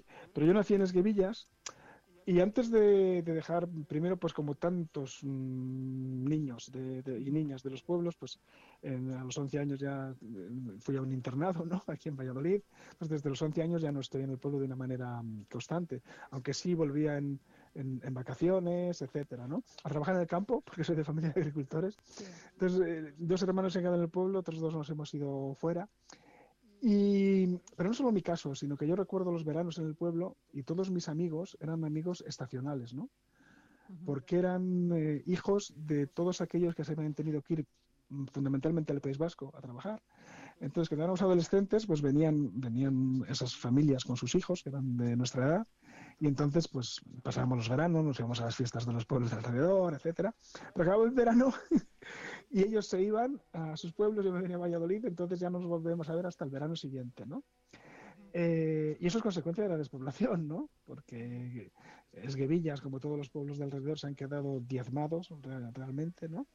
Afortunadamente en Esguevillas todavía hay una, concentración escolar, ¿no? Por lo menos pueden ir los, los niños a la escuela, pero en otros muchos pueblos ni eso, ¿no? Uh -huh. Y por eso cuando llegó esta idea me gustó mucho, me gustó mucho porque no es una cuestión solo de, de Castilla y León, este, este pueblo es de Castilla-La Mancha, pero ha ocurrido en Extremadura, en Andalucía, en tantísimos sitios ¿no? de uh -huh. España que todo el mundo ha tenido que abandonar sus pueblos donde han nacido, donde vuelven, cuando se jubilan, etcétera, y, y han tenido que ir a otro sitio buscando el, buscando el trabajo, ¿no? Y no solo es una cuestión de España, ¿eh? porque se está en Estados Unidos y es, y es una cuestión, yo creo, global. ¿no? Uh -huh. Las ciudades cada vez son más grandes y toda la población se va de los pueblos a las ciudades, con lo cual pues, se crean incluso también muchos problemas en estas macro ciudades llenas de personas que han venido de, muchos sitios, barrios marginales, etcétera, ¿no? Entonces es un, yo creo que es una situación que se da en, todo el mundo, aunque particularmente en, la España profunda, como decíamos, ¿no? de, de, de una forma pues bastante habitual. Arturo, ¿cuál es el problema más... Bueno, ¿dónde cree Arturo Dueñas que está el problema de la, de la despoblación? Pues en la falta de, de trabajo, en la falta de inversiones. Hay una cuestión, eh, no sé si decir natural, es decir, es la mecanización del campo. Es decir, antes había muchísimo trabajo en el campo porque los, las labores se hacían a mano y con animales, pero cuando llega la mecanización, lógicamente sobra mucha mano de obra pero no ha habido unas industrias alternativas eh, ni un sector de servicios que puedan ocupar a, todas estas personas que se quedaban sin trabajo en el campo, ¿no? Entonces todas estas personas tuvieron que ir a lugares donde había fábricas, ¿no? Sobre todo en el norte. Eh, ahora con la pandemia parece ser, digo solo parece ser porque tampoco es seguro, que mucha gente se está estableciendo en el pueblo en los pueblos, porque ya está de vivir en la ciudad, para lo cual se necesita sobre todo unos buenos servicios y una buena red de, de internet para poder teletrabajar, etcétera, ¿no? Eh, no sé hasta qué punto esta tendencia es algo circunstancial o con el paso de unos años decaerá y la gente volverá otra vez a la ciudad. Para que esto siga así y los pueblos se llenen de gente eh, que pueda teletrabajar, ¿no? si no hay trabajo en los pueblos, pues por lo menos la gente que esté mm, establecida en los pueblos y que teletrabaje desde allí, pues hay que crear las condiciones necesarias para ello, ¿no? Uh -huh. Y bueno, eso puede ser una posibilidad, ¿no? Para, para evitar la despoblación uh -huh. desde el, desde de, de nuestras localidades, sí. Eh, hay que decir que Arturo Doñas tiene también raíces palentinas, ¿eh? que la gente no se piense que, que, que solamente es de Valladolid, porque su familia también desciende de Bertavillo, ¿no? Sí, de Bertavillo y de Alba de Cerrato. Esos son lo- los pueblos con los que con los que tenemos una relación familiar, ¿no? Hace mucho que, Y- que no los visitas, sí, cuéntenos. Hace mucho que no los visito, ni siquiera que voy a mi pueblo también, porque estoy tan liado. A lo mejor hoy por la tarde me, me- me acerco, pero surgen tantas cosas y cuando tienes un rato de repente dices, a ver si voy este fin de semana y surge otra cosa. Entonces, hace mucho que no, que, que no voy por, por los pueblos, ¿no? Bueno, por lo menos está ahora en, en- en Aguilar, que es también un pueblo de la provincia de Palencia, ¿no? Donde, eh, donde es. yo trabajé. Casi, casi mi primera experiencia laboral precisamente fue en Palencia. O sea, que ahí estuve tres años ¿Sí? trabajando. Bueno, es de fue de cine, fue de cine. No, no, no, fue Ah. en la Universidad de Valladolid. Ah, ¿y, de- y Sí, cuál fue esa primera soy- experiencia? Sí. Pues yo soy, yo soy bibliotecario, entonces en mis mi primer destino fue en, lo que se llamaba Escuela de Formación de Profesorado de GB. Entonces fui el director de la biblioteca durante tres años. Esto, esta escuela ya, ya no está, ahora estaba antes en el Camino de la Miranda, en un lugar que es el Colegio de Huérfanos de Ferroviarios, que estaba allí justo a, los pies del Cristo del Otero, ¿no? Eh, ahora, mm, en la, la escuela de la Facultad de Educación, que es así como se llama ahora, está en, todo el complejo de la Yutera, ¿no? Eh, ahí se ha concentrado todo lo que son las, las facultades, las escuelas de la Universidad de Valladolid, están en la Yutera. Pero yo, los tres años que estuve trabajando, estuve allí en el camino de la Miranda, arriba, eh, y había que ir por circulación, cruzar lo de los tres pasos, se llamaba, me parece, Sí. etcétera. subir hasta allá, que había un canal, había un instituto, y ahí veía eh, mi ventana el Cristo del Otero. Pues tres años allí, ¿no? Fue mi primer destino est- laboral estable, por así decirlo. ¿Y qué tal la experiencia? Pues muy bien, eh, ya mm, no vivía en Palencia porque con la autovía pues eh, iba y venía, había no tantos autobuses como ahora, ahora hay autobuses diarios, sobre todo por los estudiantes, ¿no? Entonces nos, nos turnábamos varias personas que trabajamos allí con los coches. Entonces sí que era un poquito cansado, ¿no? Pero el ambiente de trabajo era estupendo. Entonces yo guardo muy bien recuerdo de esa, de esa experiencia laboral, ¿no? Además como era reciente, justo nada más sacar las oposiciones, etcétera, ¿no? Tu primer destino, cuando empiezas a tener un sueldo estable también, etcétera. Pues, pues me acuerdo mucho de, de aquel trabajo, ¿no? Y de aquel ambiente en, en aquel sitio que estaba ya mm, eh, pues muy, muy a las afueras de la ciudad, ¿no? Y a veces pasaban las ovejas por allí y todo. o sea, que era como estuviera en el campo casi también, ¿no? Sí, sí, sí. Ahora es el. Lo recuerdo con mucho cariño. Ahora sí. Arturo Dueñas es el director de la Biblioteca de Industriales de la Universidad de Valladolid. Eso ¿Le gusta es, esto de es. ser bibliotecario de industriales? Que parece como muy denso, voy Eh, a decir. Bueno, eh, al fin y al cabo la materia es lo de menos, ¿no? Yo soy licenciado en filología hispánica y entonces parece que, que lo de industriales como que no me, no sé, como que, que- que es algo que la materia no, no iría mucho conmigo. Pero bueno, no es verdad porque la verdad es que yo, yo siempre hice el bachillerato por ciencias e incluso estudié un año de arquitectura, entonces me gustaba mucho lo que es, es las ciencias pero unidas al arte, ¿no? Por eso elegí arquitectura, porque era ciencia y arte a la vez. Pero después mm, decidí que no, que yo quería ir más como a, a la literatura, ¿no? Y por eso me metí en hispánicas. Y luego más tarde, en vez de literatura, pues cine, ¿no? Pero tiene mucho que ver, el, el contar tus propias historias, etcétera, ¿no? Entonces casi la materia es lo de menos, porque tú estás haciendo un trabajo como de gestión, ¿no? De organizar la biblioteca. Pues nos hemos trasladado hace poco de edificio. Eh, entonces tienes que diseñar un poco los espacios, las estanterías, donde van las mesas, etcétera. Y luego el día a día, que no solo son los libros, sino todo, todo todo el quehacer universitario, ¿no? Porque los estudiantes mm, eh, eh, presentan sus, sus, sus trabajos fin de grado, sus másteres, todo eso lo tenemos que subir a un repositorio, etcétera. Bueno, mm, una labor, mm, hay mucho libro electrónico, bases de datos, etcétera. Ya no es como antes, eso es te la biblioteca Sí, relacionada solo con los libros, ¿no? Sino que ahora tiene eh, otra- otras muchas, no sé, eh, di- mm, eh, como bifurcaciones, por así decirlo, ¿no? No solo es Ajá. material impreso, sino sobre todo eh, material informático, ¿no? Y libro electrónico, etcétera. Le voy a poner a Arturo Dueñas una canción que no es de Bruce Springsteen, ¿eh? Si no fuera por ti, ¿qué hubiera sido de esta gran historia? Si no fuera por ti, pasaría aquí sin pena ni gloria. Eh, si no fuera por ti, de si lo veis de Fito Robles, ¿por qué nos ha pedido esta canción Arturo Dueñas?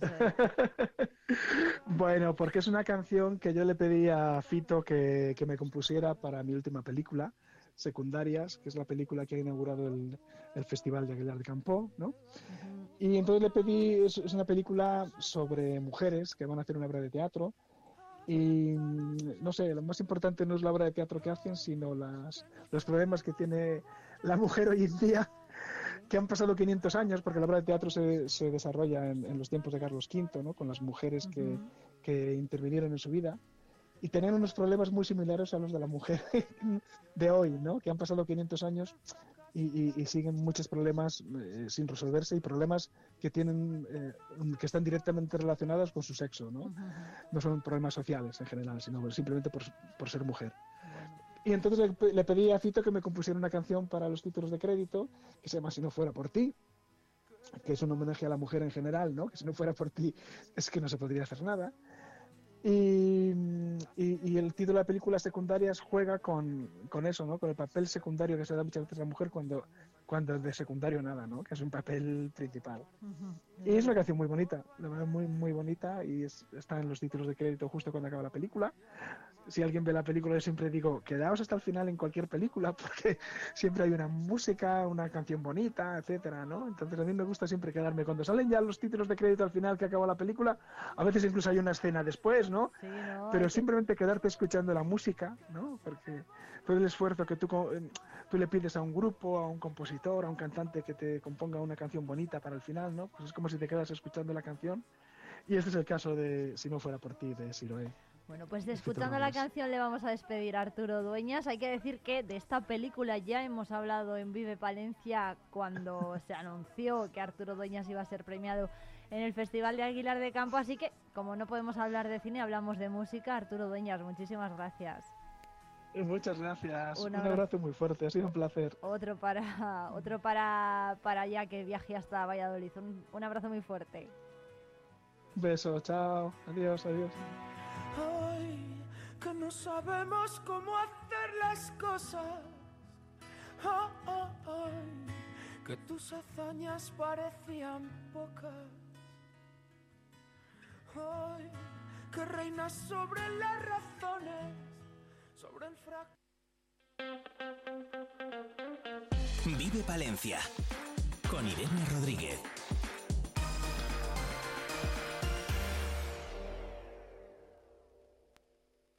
Volver a estrenar un abrigo de piel totalmente transformado con un nuevo diseño de tendencia es posible con Peletería Prieto. Las manos expertas de nuestro peletero darán vida al abrigo que tienes en el armario. Dale una oportunidad al chaquetón de tu madre o el abrigo que con tanto cariño te dio tu tía. También es posible darle una segunda vida como complemento del hogar. Disfruta del confort de una manta o el encanto de unos cojines. Pide tu presupuesto. Peletería Prieto, en calle Mayor 76. En la avenida Santander y Eras del Bosque encontrarás todo lo que necesitas. Belén Ruiz Estilista. Tu estilo, nuestra pasión. En avenida Santander. 1. Adaix, tu hogar en Palencia. Te esperamos en calle Eras del Bosque 1. Horno del Duero, el aroma del café y el sabor del pan. La combinación perfecta en Avenida Santander 23. Ven y descubre la Avenida Santander y Eras del Bosque. La Junta de Castilla y León impulsa las inversiones y obras de tu ayuntamiento para que tengas unos servicios e infraestructuras modernas, eficaces y sostenibles. Porque nos importas, porque te lo mereces en tu pueblo o en tu ciudad. Aquí invierte Junta de Castilla y León. En calle Menéndez Pelayo y Antonio Maura encontrarás todo lo que necesitas. Es un consejo de Miriam Cantero. Ahora en Menéndez Pelayo 1, peluquería unisex. Te asesoramos para encontrar tu look perfecto. Tintorería Tinte Moderno le ofrece un servicio impecable para la limpieza en seco. Galas, especialistas en novia, fiesta, alta costura y comunión. Los mejores diseñadores españoles a tu disposición. Desde Rosa Clara a Aníbal Laguna. Ven y descubre Menéndez Pelayo y Antonio Maura. Vive Palencia con Irene Rodríguez.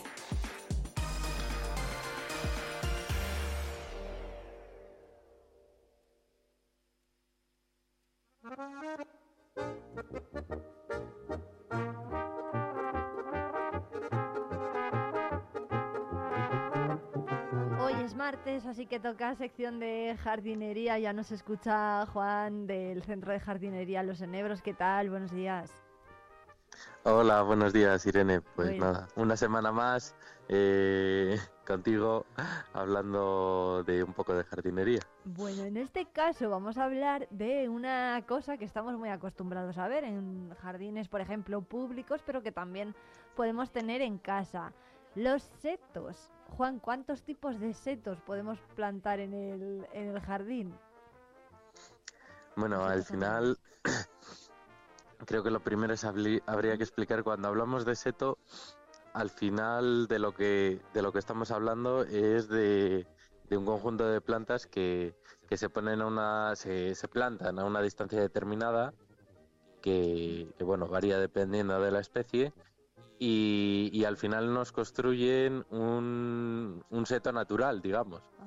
Y, y dentro y bueno pues dentro de, de, de los setos pues les podemos aunque se ve siempre un poco lo mismo porque la gente al final va, va un poco a lo mismo pero luego lo cierto es que hay diferentes opciones. Pues por ejemplo el más el más demandado y el que más vemos podemos ver en en, en las fincas o delimitando las fincas es el seto de Leilandi vale que eh, bueno pues este este seto pues es un seto que, que bueno te puede alcanzar hasta, mm, 3, 4, 5 metros de altura sin ningún problema, aunque la gente lo suele podar y, y se, y se planta cada una de las plantas cada metro aproximadamente. Luego, pues podemos tener también setos de, Seto, de este muchas dices, otras. Juan Juan, este que dices es, es Leilandis. Sí, Leilandi se llama. Cupresociparis leilandi es el nombre técnico, pero bueno, eh, comúnmente eh, la gente lo, lo conoce como Leilandi. ¿Cómo es este seto para que la gente se haga una idea de- del seto del que estamos hablando?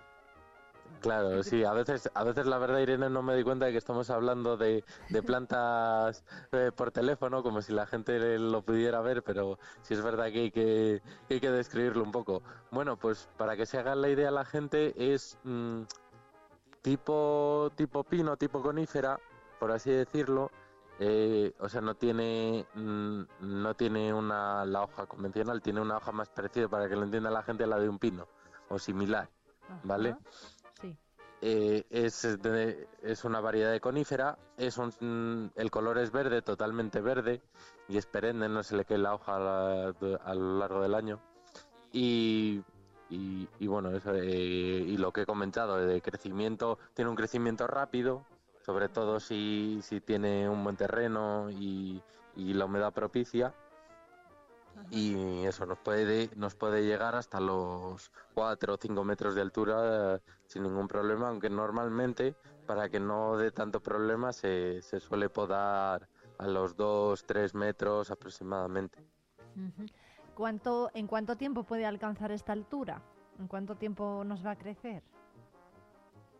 Pues esto, fíjate, es una, es una pregunta que, que aquí en, en, en nuestro vivero nos hacen, nos hacen bastante y la verdad que es algo muy variable, es decir, al final eh, el crecimiento de las plantas varía mucho en base a las condiciones en las que estén.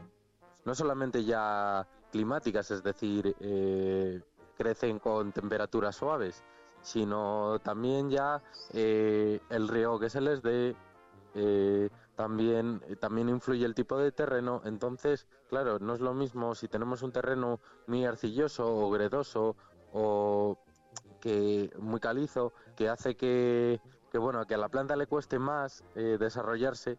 Y a veces la gente dice, pero no, no me tira nada. A veces, muchas, en muchos casos es por el tipo de terreno, ¿no? que no hace que, que sea un poco más difícil o más favorable que, que la planta crezca. ¿No? Entonces, eh, no lo sé, en buenas, en buenas condiciones eh, te crece fácilmente un metro al año eh, sin ningún problema, a no ser que sea pequeño, claro, porque esto es proporcional. Si plantamos el lilandi muy pequeñito, pues pues nos va a crecer igual en un año se nos hace el doble de, eh, más del doble de grande, de igual triplica su tamaño. ¿Ah, Pero claro, eh, sí, sí, sí, sí, sí, la verdad que es, es una planta que, que en buenas condiciones, ya digo, tiene que ser buenas condiciones, eh, tiene un crecimiento eh, bastante rápido. Puede entre duplicar o triplicar su tamaño en, a lo largo de un año. ¿Qué tenemos que tener en cuenta para cuidar de este seto, por ejemplo, a la hora de podarlo? Eh, a, la, a la hora de podarlo, eh, sí que hay que tener, sí que hay que tener en cuenta algo importante. Yo creo, una de las cosas importantes es eh, no dejarlo, no abandonarlo y que de repente quieras podarlo cuando ya tienes un, un seto de 5 metros de altura, porque claro, te va a costar mucho esfuerzo. eh, si, si lo encargas a hacer va a ser mucho más costoso, ¿vale? Entonces, eh, por un lado, el tenerlo controlado, irlo podando cada año, o sea, una, dos, dos podas a, a lo largo del año estaría, estaría bien, desde el punto de vista técnico sería lo correcto. Y, y luego también algo importante que se hace, se hace poco y se ve poco es eh, podarlo, eh, a ver cómo lo puedo explicar esto en la radio, eh, mm, dejando eh, más ancho la zona eh, que está pegada al suelo y más estrecha la, la parte de arriba del seto. Ah, sí. O sea, Eh, sí, esto un poco, no, no demasiado, no tiene que ser, eh, eh, mm, no tiene que haber mucha diferencia, pero sí algo de diferencia. ¿Y por qué? Porque cuando es más ancha la parte de arriba o, o- o del mismo nivel, al final eh, muchas veces no le llega el suficiente, la suficiente cantidad de sol a la parte baja del seto y ¿qué pasa? Se nos empieza, empieza a, a perder color, se nos empieza como a secar, porque Ah. claro, no hace, no hace la función clorofílica, es decir, al no recibir luz, pues se queda como, como más seco y O sea, lo que tenemos que hacer es como dejarle barriga al seto para que la gente nos entienda. ¿No? Eso se quede eso con es. esa forma. Sí, pero, pero la, la- la barriga tiene que estar sobre todo en la parte de abajo, que tiene que ser más anchita. Eso es. Vale. Me ha, Bueno. me ha gustado esa, esa comparación, creo- así. Bueno, no sé yo si se me daría bien podar, eh, po- podarlo, pero bueno. ¿Qué más setos, Juan, podemos plantar en nuestro jardín? Mm, vale, otro, otro bastante común, yo diría que el segundo más común, junto con el lilandi, es el aligustre. Y Que el aligustre se suele comercializar en unas, eh, sí, son como una especie de varas finas, se, se puede vender también en maceta o a raíz, pero se comercializa bastante a raíz, a raíz desnuda, para que nos entienda la gente, es la planta pero eh, por así decirlo que se le ve se le ve la raíz. Es decir no tiene ni, ni maceta ni tierra alrededor no no. Es solamente eh, eh, por así decirlo una vara con raíces y bueno algo ramificada pero básicamente sería eso. ¿Cómo es el aspecto de la ligustre? ¿Cómo es el aspecto de la ligustre? el aligustre es eh, ya la hoja es diferente. Ya la hoja sería pues para que lo entienda la gente parecida a, a- a la del laurel. No es una hoja no es una hoja de, de conífera. Vale y es una hoja verde pequeñita vale que bueno en este caso sí que eh, a, diferencia con el islandi eh, tira parte de la hoja no toda pero parte de la hoja la tira en invierno. No nos quedaría un seto totalmente despoblado pero sí es verdad que parte de la hoja la, la tiraría la tiraría en invierno. Y también otra diferencia eh, con respecto al Islandi, por ejemplo, es que esta se planta cada 45 centímetros, 50, eh, una cosa así. Y bueno, y luego también otra diferencia importante es, es que desde el punto de vista económico nos sale más económico. Es decir, un, eh, cada vara de, de aligustre, si es a raíz desnuda, pues nos puede costar alrededor de un euro. Y bueno, el, el precio del, del Leilandi, pues en, en, en el mismo tamaño, sí que suele ser eh, por lo menos tres veces más, tres o cuatro veces más. ¿Cómo Entonces, nos queda? bueno, Sí. Sí, económicamente ¿Cuándo? compensa más el aligustre, entonces. Sí, sí, sí. sí. Ah, económicamente sí, sí. Si, eh, si igual también tenemos en cuenta el tema de, del, del aspecto, pues a mí me parece igual más bonito un, un seto de Lilandi, pero bueno, eso ya el, es, es, es el cliente el que tiene que valorar, pues valoro más el aspecto externo, val- valoro más el tema de el tema económico y, y ya elegir.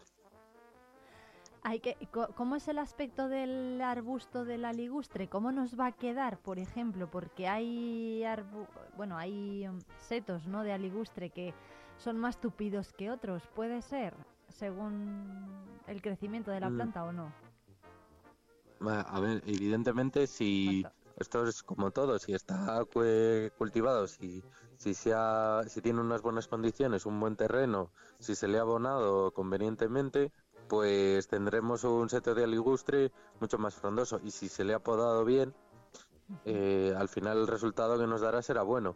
Si por el contrario ya partimos de malas condiciones, tenemos un mal terreno, eh, no lo hemos dejado abandonado, no lo hemos podado, no lo hemos abonado, pues evidentemente es más fácil que, que nos dé que nos dé algún tipo de problema. Pero pero siguiendo esos esos consejos que, que bueno de los que hemos estado hablando, sin duda podemos tener un, un seto de aligustre ba- bastante lucido. Al final eh, muchas veces también depende de, de cómo lo cuidemos. Cada Y el terreno sí, es verdad, sí, perdona Irene, Sí, sí. sí es verdad que es algo que hasta cierto punto estamos condicionados, pero también es algo que lo podemos mejorar. Eh, echando algo de mantillo a la hora de realizar la plantación es una buena forma de, de- de enriquecer el terreno y hacer que, que a medio y largo plazo tengamos menos problemas. ¿Cómo hay que podar el aligustre? Eh, el aligustre, para, a la hora de podarlo, se sigue el mismo criterio que, que el leilandi. Sí, ¿no? ¿Vale? Es- sí, sí, sí, sí, sí. Dejándole Al, con al una- final, sí, sí, dejándole un poco, ya, ya te digo que la diferencia tampoco tiene que ser mucha, pero un poco más ancho en, en la base para, para que le dé un poco más el sol y eh, la parte baja y no, y, y no se quede tan pelado, por así decirlo, y tengamos, bueno, pues un, un seto que nos haya que nos haya ramificado bien y que, que no le falte hoja. Por Bueno. falta de por falta de luminosidad claro. Juan, ¿cuál sería un tercer mm, arbusto para crear un seto que podríamos poner en el jardín? Eh, pues mm, también se planta bastante por ejemplo eh, la fotinia. La fotinia es eh, vamos ya hay muchas diferencias es decir eh, desde el aligustre y el lilandi sin duda es lo más demandado y luego ya yo creo que por razones de precio, porque la diferencia de plantar un seto de Leylandia a plantar uno de Fotinia es bastante apreciable, entonces ya es bastante menos demandado. También hay gente que lo demanda, pero, pero igual la proporción es 3 a 1 o 4 a 1 con el Leilandi para, para, para que lo entienda la gente. Lo que pasa que la Fotinia sí es verdad que es, es un arbusto muy bonito, muy estético, tiene una hoja roja y verde que hace una combinación de colores bastante llamativa.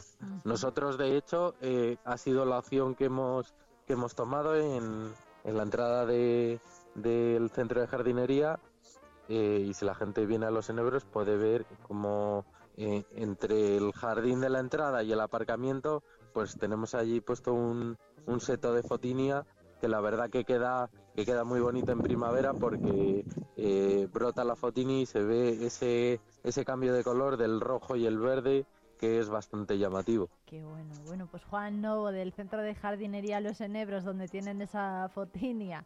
Muchísimas gracias por atendernos y nos escuchamos la próxima semana, como siempre. Gracias a ti Irene, ha sido un placer. Hasta la semana que viene. Thank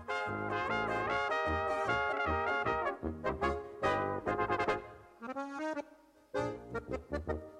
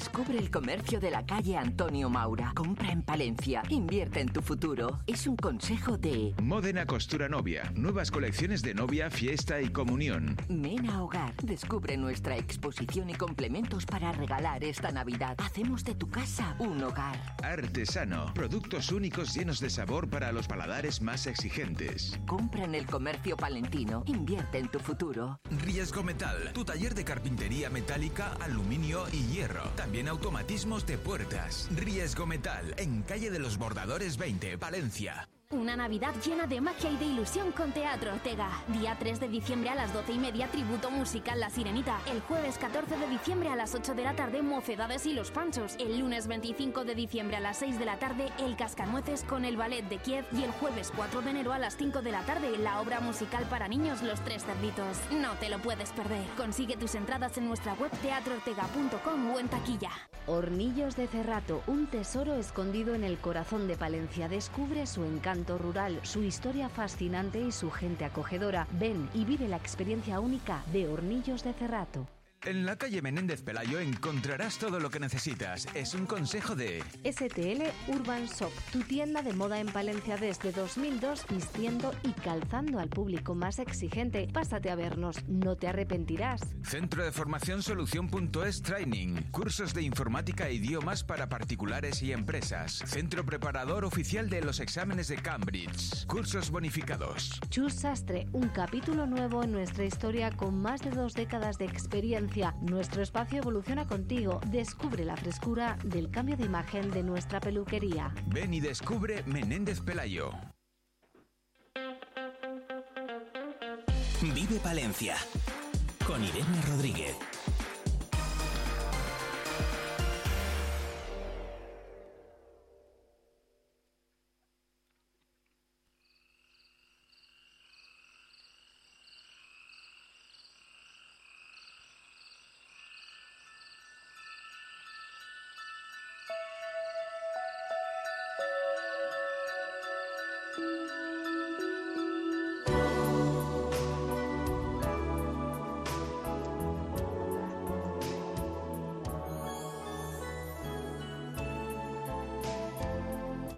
Palentinos más pequeños de la casa van a poder vivir este año su primera Nochevieja. Es una de las novedades del programa de Navidad del Ayuntamiento de este año. Fran Fernández, concejal de Cultura, Turismo y Fiestas, muchas gracias por atendernos lo primero y bienvenido a los micros de Vive Radio Palencia un día más. ¿Qué tal? Hola Irene, gracias a vosotros. ¿Qué tal? eh, ¿Qué tal ha sido? Irene. ¿Cómo ha sido? Ah, Fran, hola, sí, sí, hola. sí. Eh, nada, que le preguntaba que cómo ha sido elaborar este programa y cuáles son las principales novedades. Ayer se presentó en el ayuntamiento y Palencia va a poder contar además también con una pista de hielo ecológico sintético en la Plaza de la Inmaculada, la plaza de la, mm, de la Catedral. Y además va a haber un, esca- Sí. un escaléctrica, además eh, también para los más pequeños. Bueno, ¿cuál es, eh, ¿cómo ha sido elaborar este programa, lo primero? Sí, eh, bueno, esta, esta decisión de la, de la pista de hielo, bueno, es, es una de las partes de elaborar el programa porque yo creo que es una de las demandas que hacen los jóvenes en los consejos, en el consejo que representa a los jóvenes de la ciudad y siempre está la demanda. Sí que es verdad que entendíamos que las pistas de hielo natural, pues bueno, no son sostenibles, pero que si existía la posibilidad de tener una pista de hielo ecológico, pues de material sintético, pues que podíamos apostar por ella y bueno, pues a partir de ahí empezamos a construir la idea y obviamente también generando algunas propuestas como el escalestri, que es un elemento también de juego navideño que eh, pues circulara por los barrios. También hay una propuesta para un cartero real como espectáculo, no como un cartero real estético que también circula por los barrios. Y bueno, hay algunas otras iniciativas, hay teatro, hay cuentacuentos, hay talleres, hay bueno, hay una programación bastante amplia. Ujú. Bueno, las fechas eh, principales no cambian, ¿no? Vamos a mantener la fiesta, por ejemplo, del bautizo del niño, también el reparto de roscón, tradicional de roscón de Reyes en, en la Plaza Mayor. Recuérdenos las Sí. fechas principales y a partir de cuándo podemos disfrutar ya de las actividades.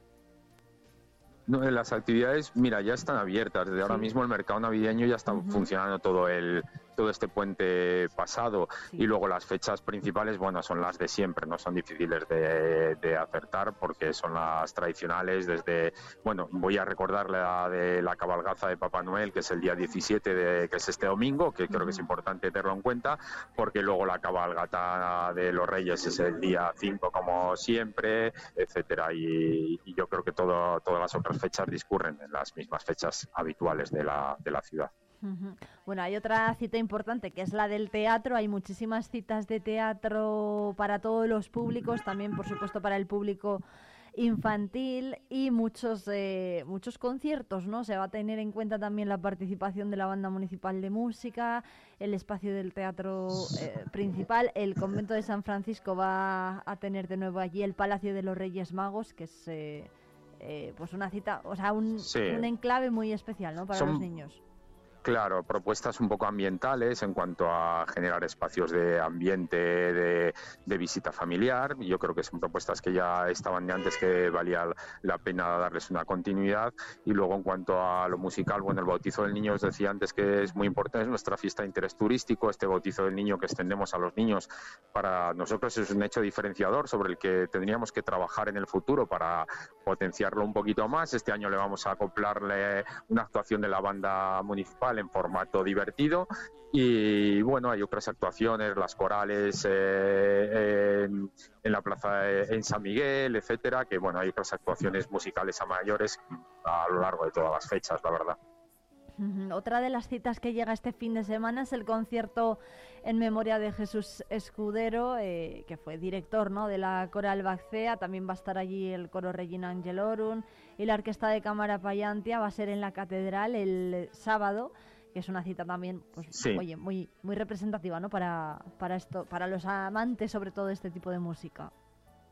Sí, bueno, porque este trabajo de la Coral Bacea, etcétera, pues ha mantenido durante, bueno, históricamente y bueno, creo que también vale la pena disfrutar este año, aunque sea en sentido homenaje, porque por la pérdida que ha tenido la Coral, que además es una pérdida de difícil, de difícil sustitución. Entonces, bueno, creo que va a ser un concierto muy emotivo en la catedral y al que yo invito a todos los palentinos y palentinas a que se sumen a disfrutar. Bueno, hay otra cita importante, sobre todo para los niños, la Nochevieja Infantil. Se va a hacer el 31 de diciembre por la mañana en la Plaza Mayor.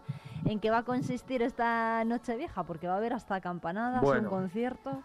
Sí, nosotros desde el principio hemos entendido que los, los protagonistas de las fiestas navideñas son los niños y las niñas. Así hemos arrancado el encendido de luces navideños con ellos eh, y ellos son los que las han encendido, los que le han hablado a la ciudad y también, bueno, pues entendíamos que esta participación de ellos tiene que tener continuidad. Entonces, bueno, hemos creado esa noche vieja ah, para, para los más pequeños con actuaciones, con la colaboración de la Escuela de Rock, con una recogida de juguetes solidarios. Bueno, pues hay una serie de actuaciones ese mismo día para acompañar ese evento pensado para, para los más pequeños de la, de la ciudad. Hay otro evento que es la Navidad Universitaria. En este caso, ¿en qué va a consistir? Es el 21 de diciembre, desde la 1 del mediodía hasta las 6 de la tarde, también en la Plaza de la Inmaculada. Allí va a haber música en directo, diferentes actuaciones. ¿Cuál es un poco el objetivo de esta Bueno, cita? El objetivo, eh, como su nombre indica, Navidad Universitaria, es pues aquellos universitarios que están participando en la universidad, en nuestra estudia, ejerciendo sus estudios en nuestra ciudad, pues tengan también esa conexión en esas fechas de Navidad con, con la ciudad, ¿no? Y que tuvieran una tradición de ellos propia, de bueno, acercarse a la catedral y bueno, generar un pequeño rito de, de despedida de- del año juntos y eso implicaba pues aportarles también algún concierto para que lo pudieran disfrutar. Bueno, pues Fran Fernández, concejal de Cultura, Turismo y Fiestas, muchísimas gracias por atendernos en una mañana que sabemos que está siendo muy apretada. Muchísimas gracias, estaremos muy pendientes de todas estas citas y que tenga usted también felices días. Nada, igualmente para todos vosotros. Un abrazo muy fuerte. Un abrazo. Noche de amor. Vive Palencia con Irene Rodríguez.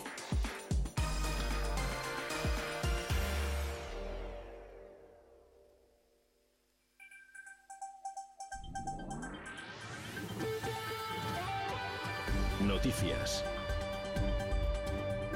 11 y 57 minutos. Saludamos ya a Álvaro Lantada, director de la 8 Palencia y de Vive Radio Palencia. ¿Qué tal? Buenos días. Buenos días, Irene. Bueno, ¿qué tal ha ido la mañana en lo informativo? Estamos en ello, ¿eh? estamos, en, ello. Estamos en ello, sí. Todavía estamos en ello. Había muchas citas hoy. ¿eh? Bueno, hay, ha, habido algunas y otras están por celebrarse. Yo creo que las más destacadas están por, están por celebrarse. Están por celebrarse porque hoy se va a presentar el nuevo vicerrector del campus de la Yutera que va a ser el acto de presentación en torno a la una del mediodía. A la una y media Asaja hace su balance anual.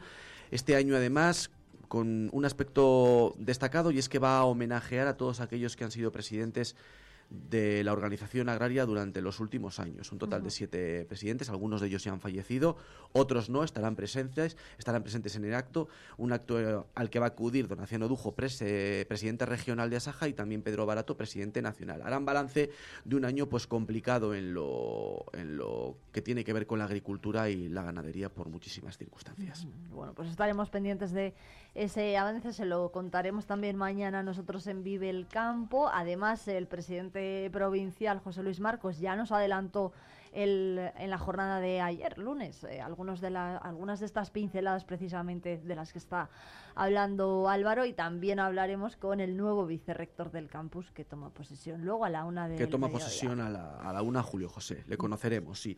y bueno, y vamos a hablar hoy también, Irene, de delictividad. En los primeros nueve meses...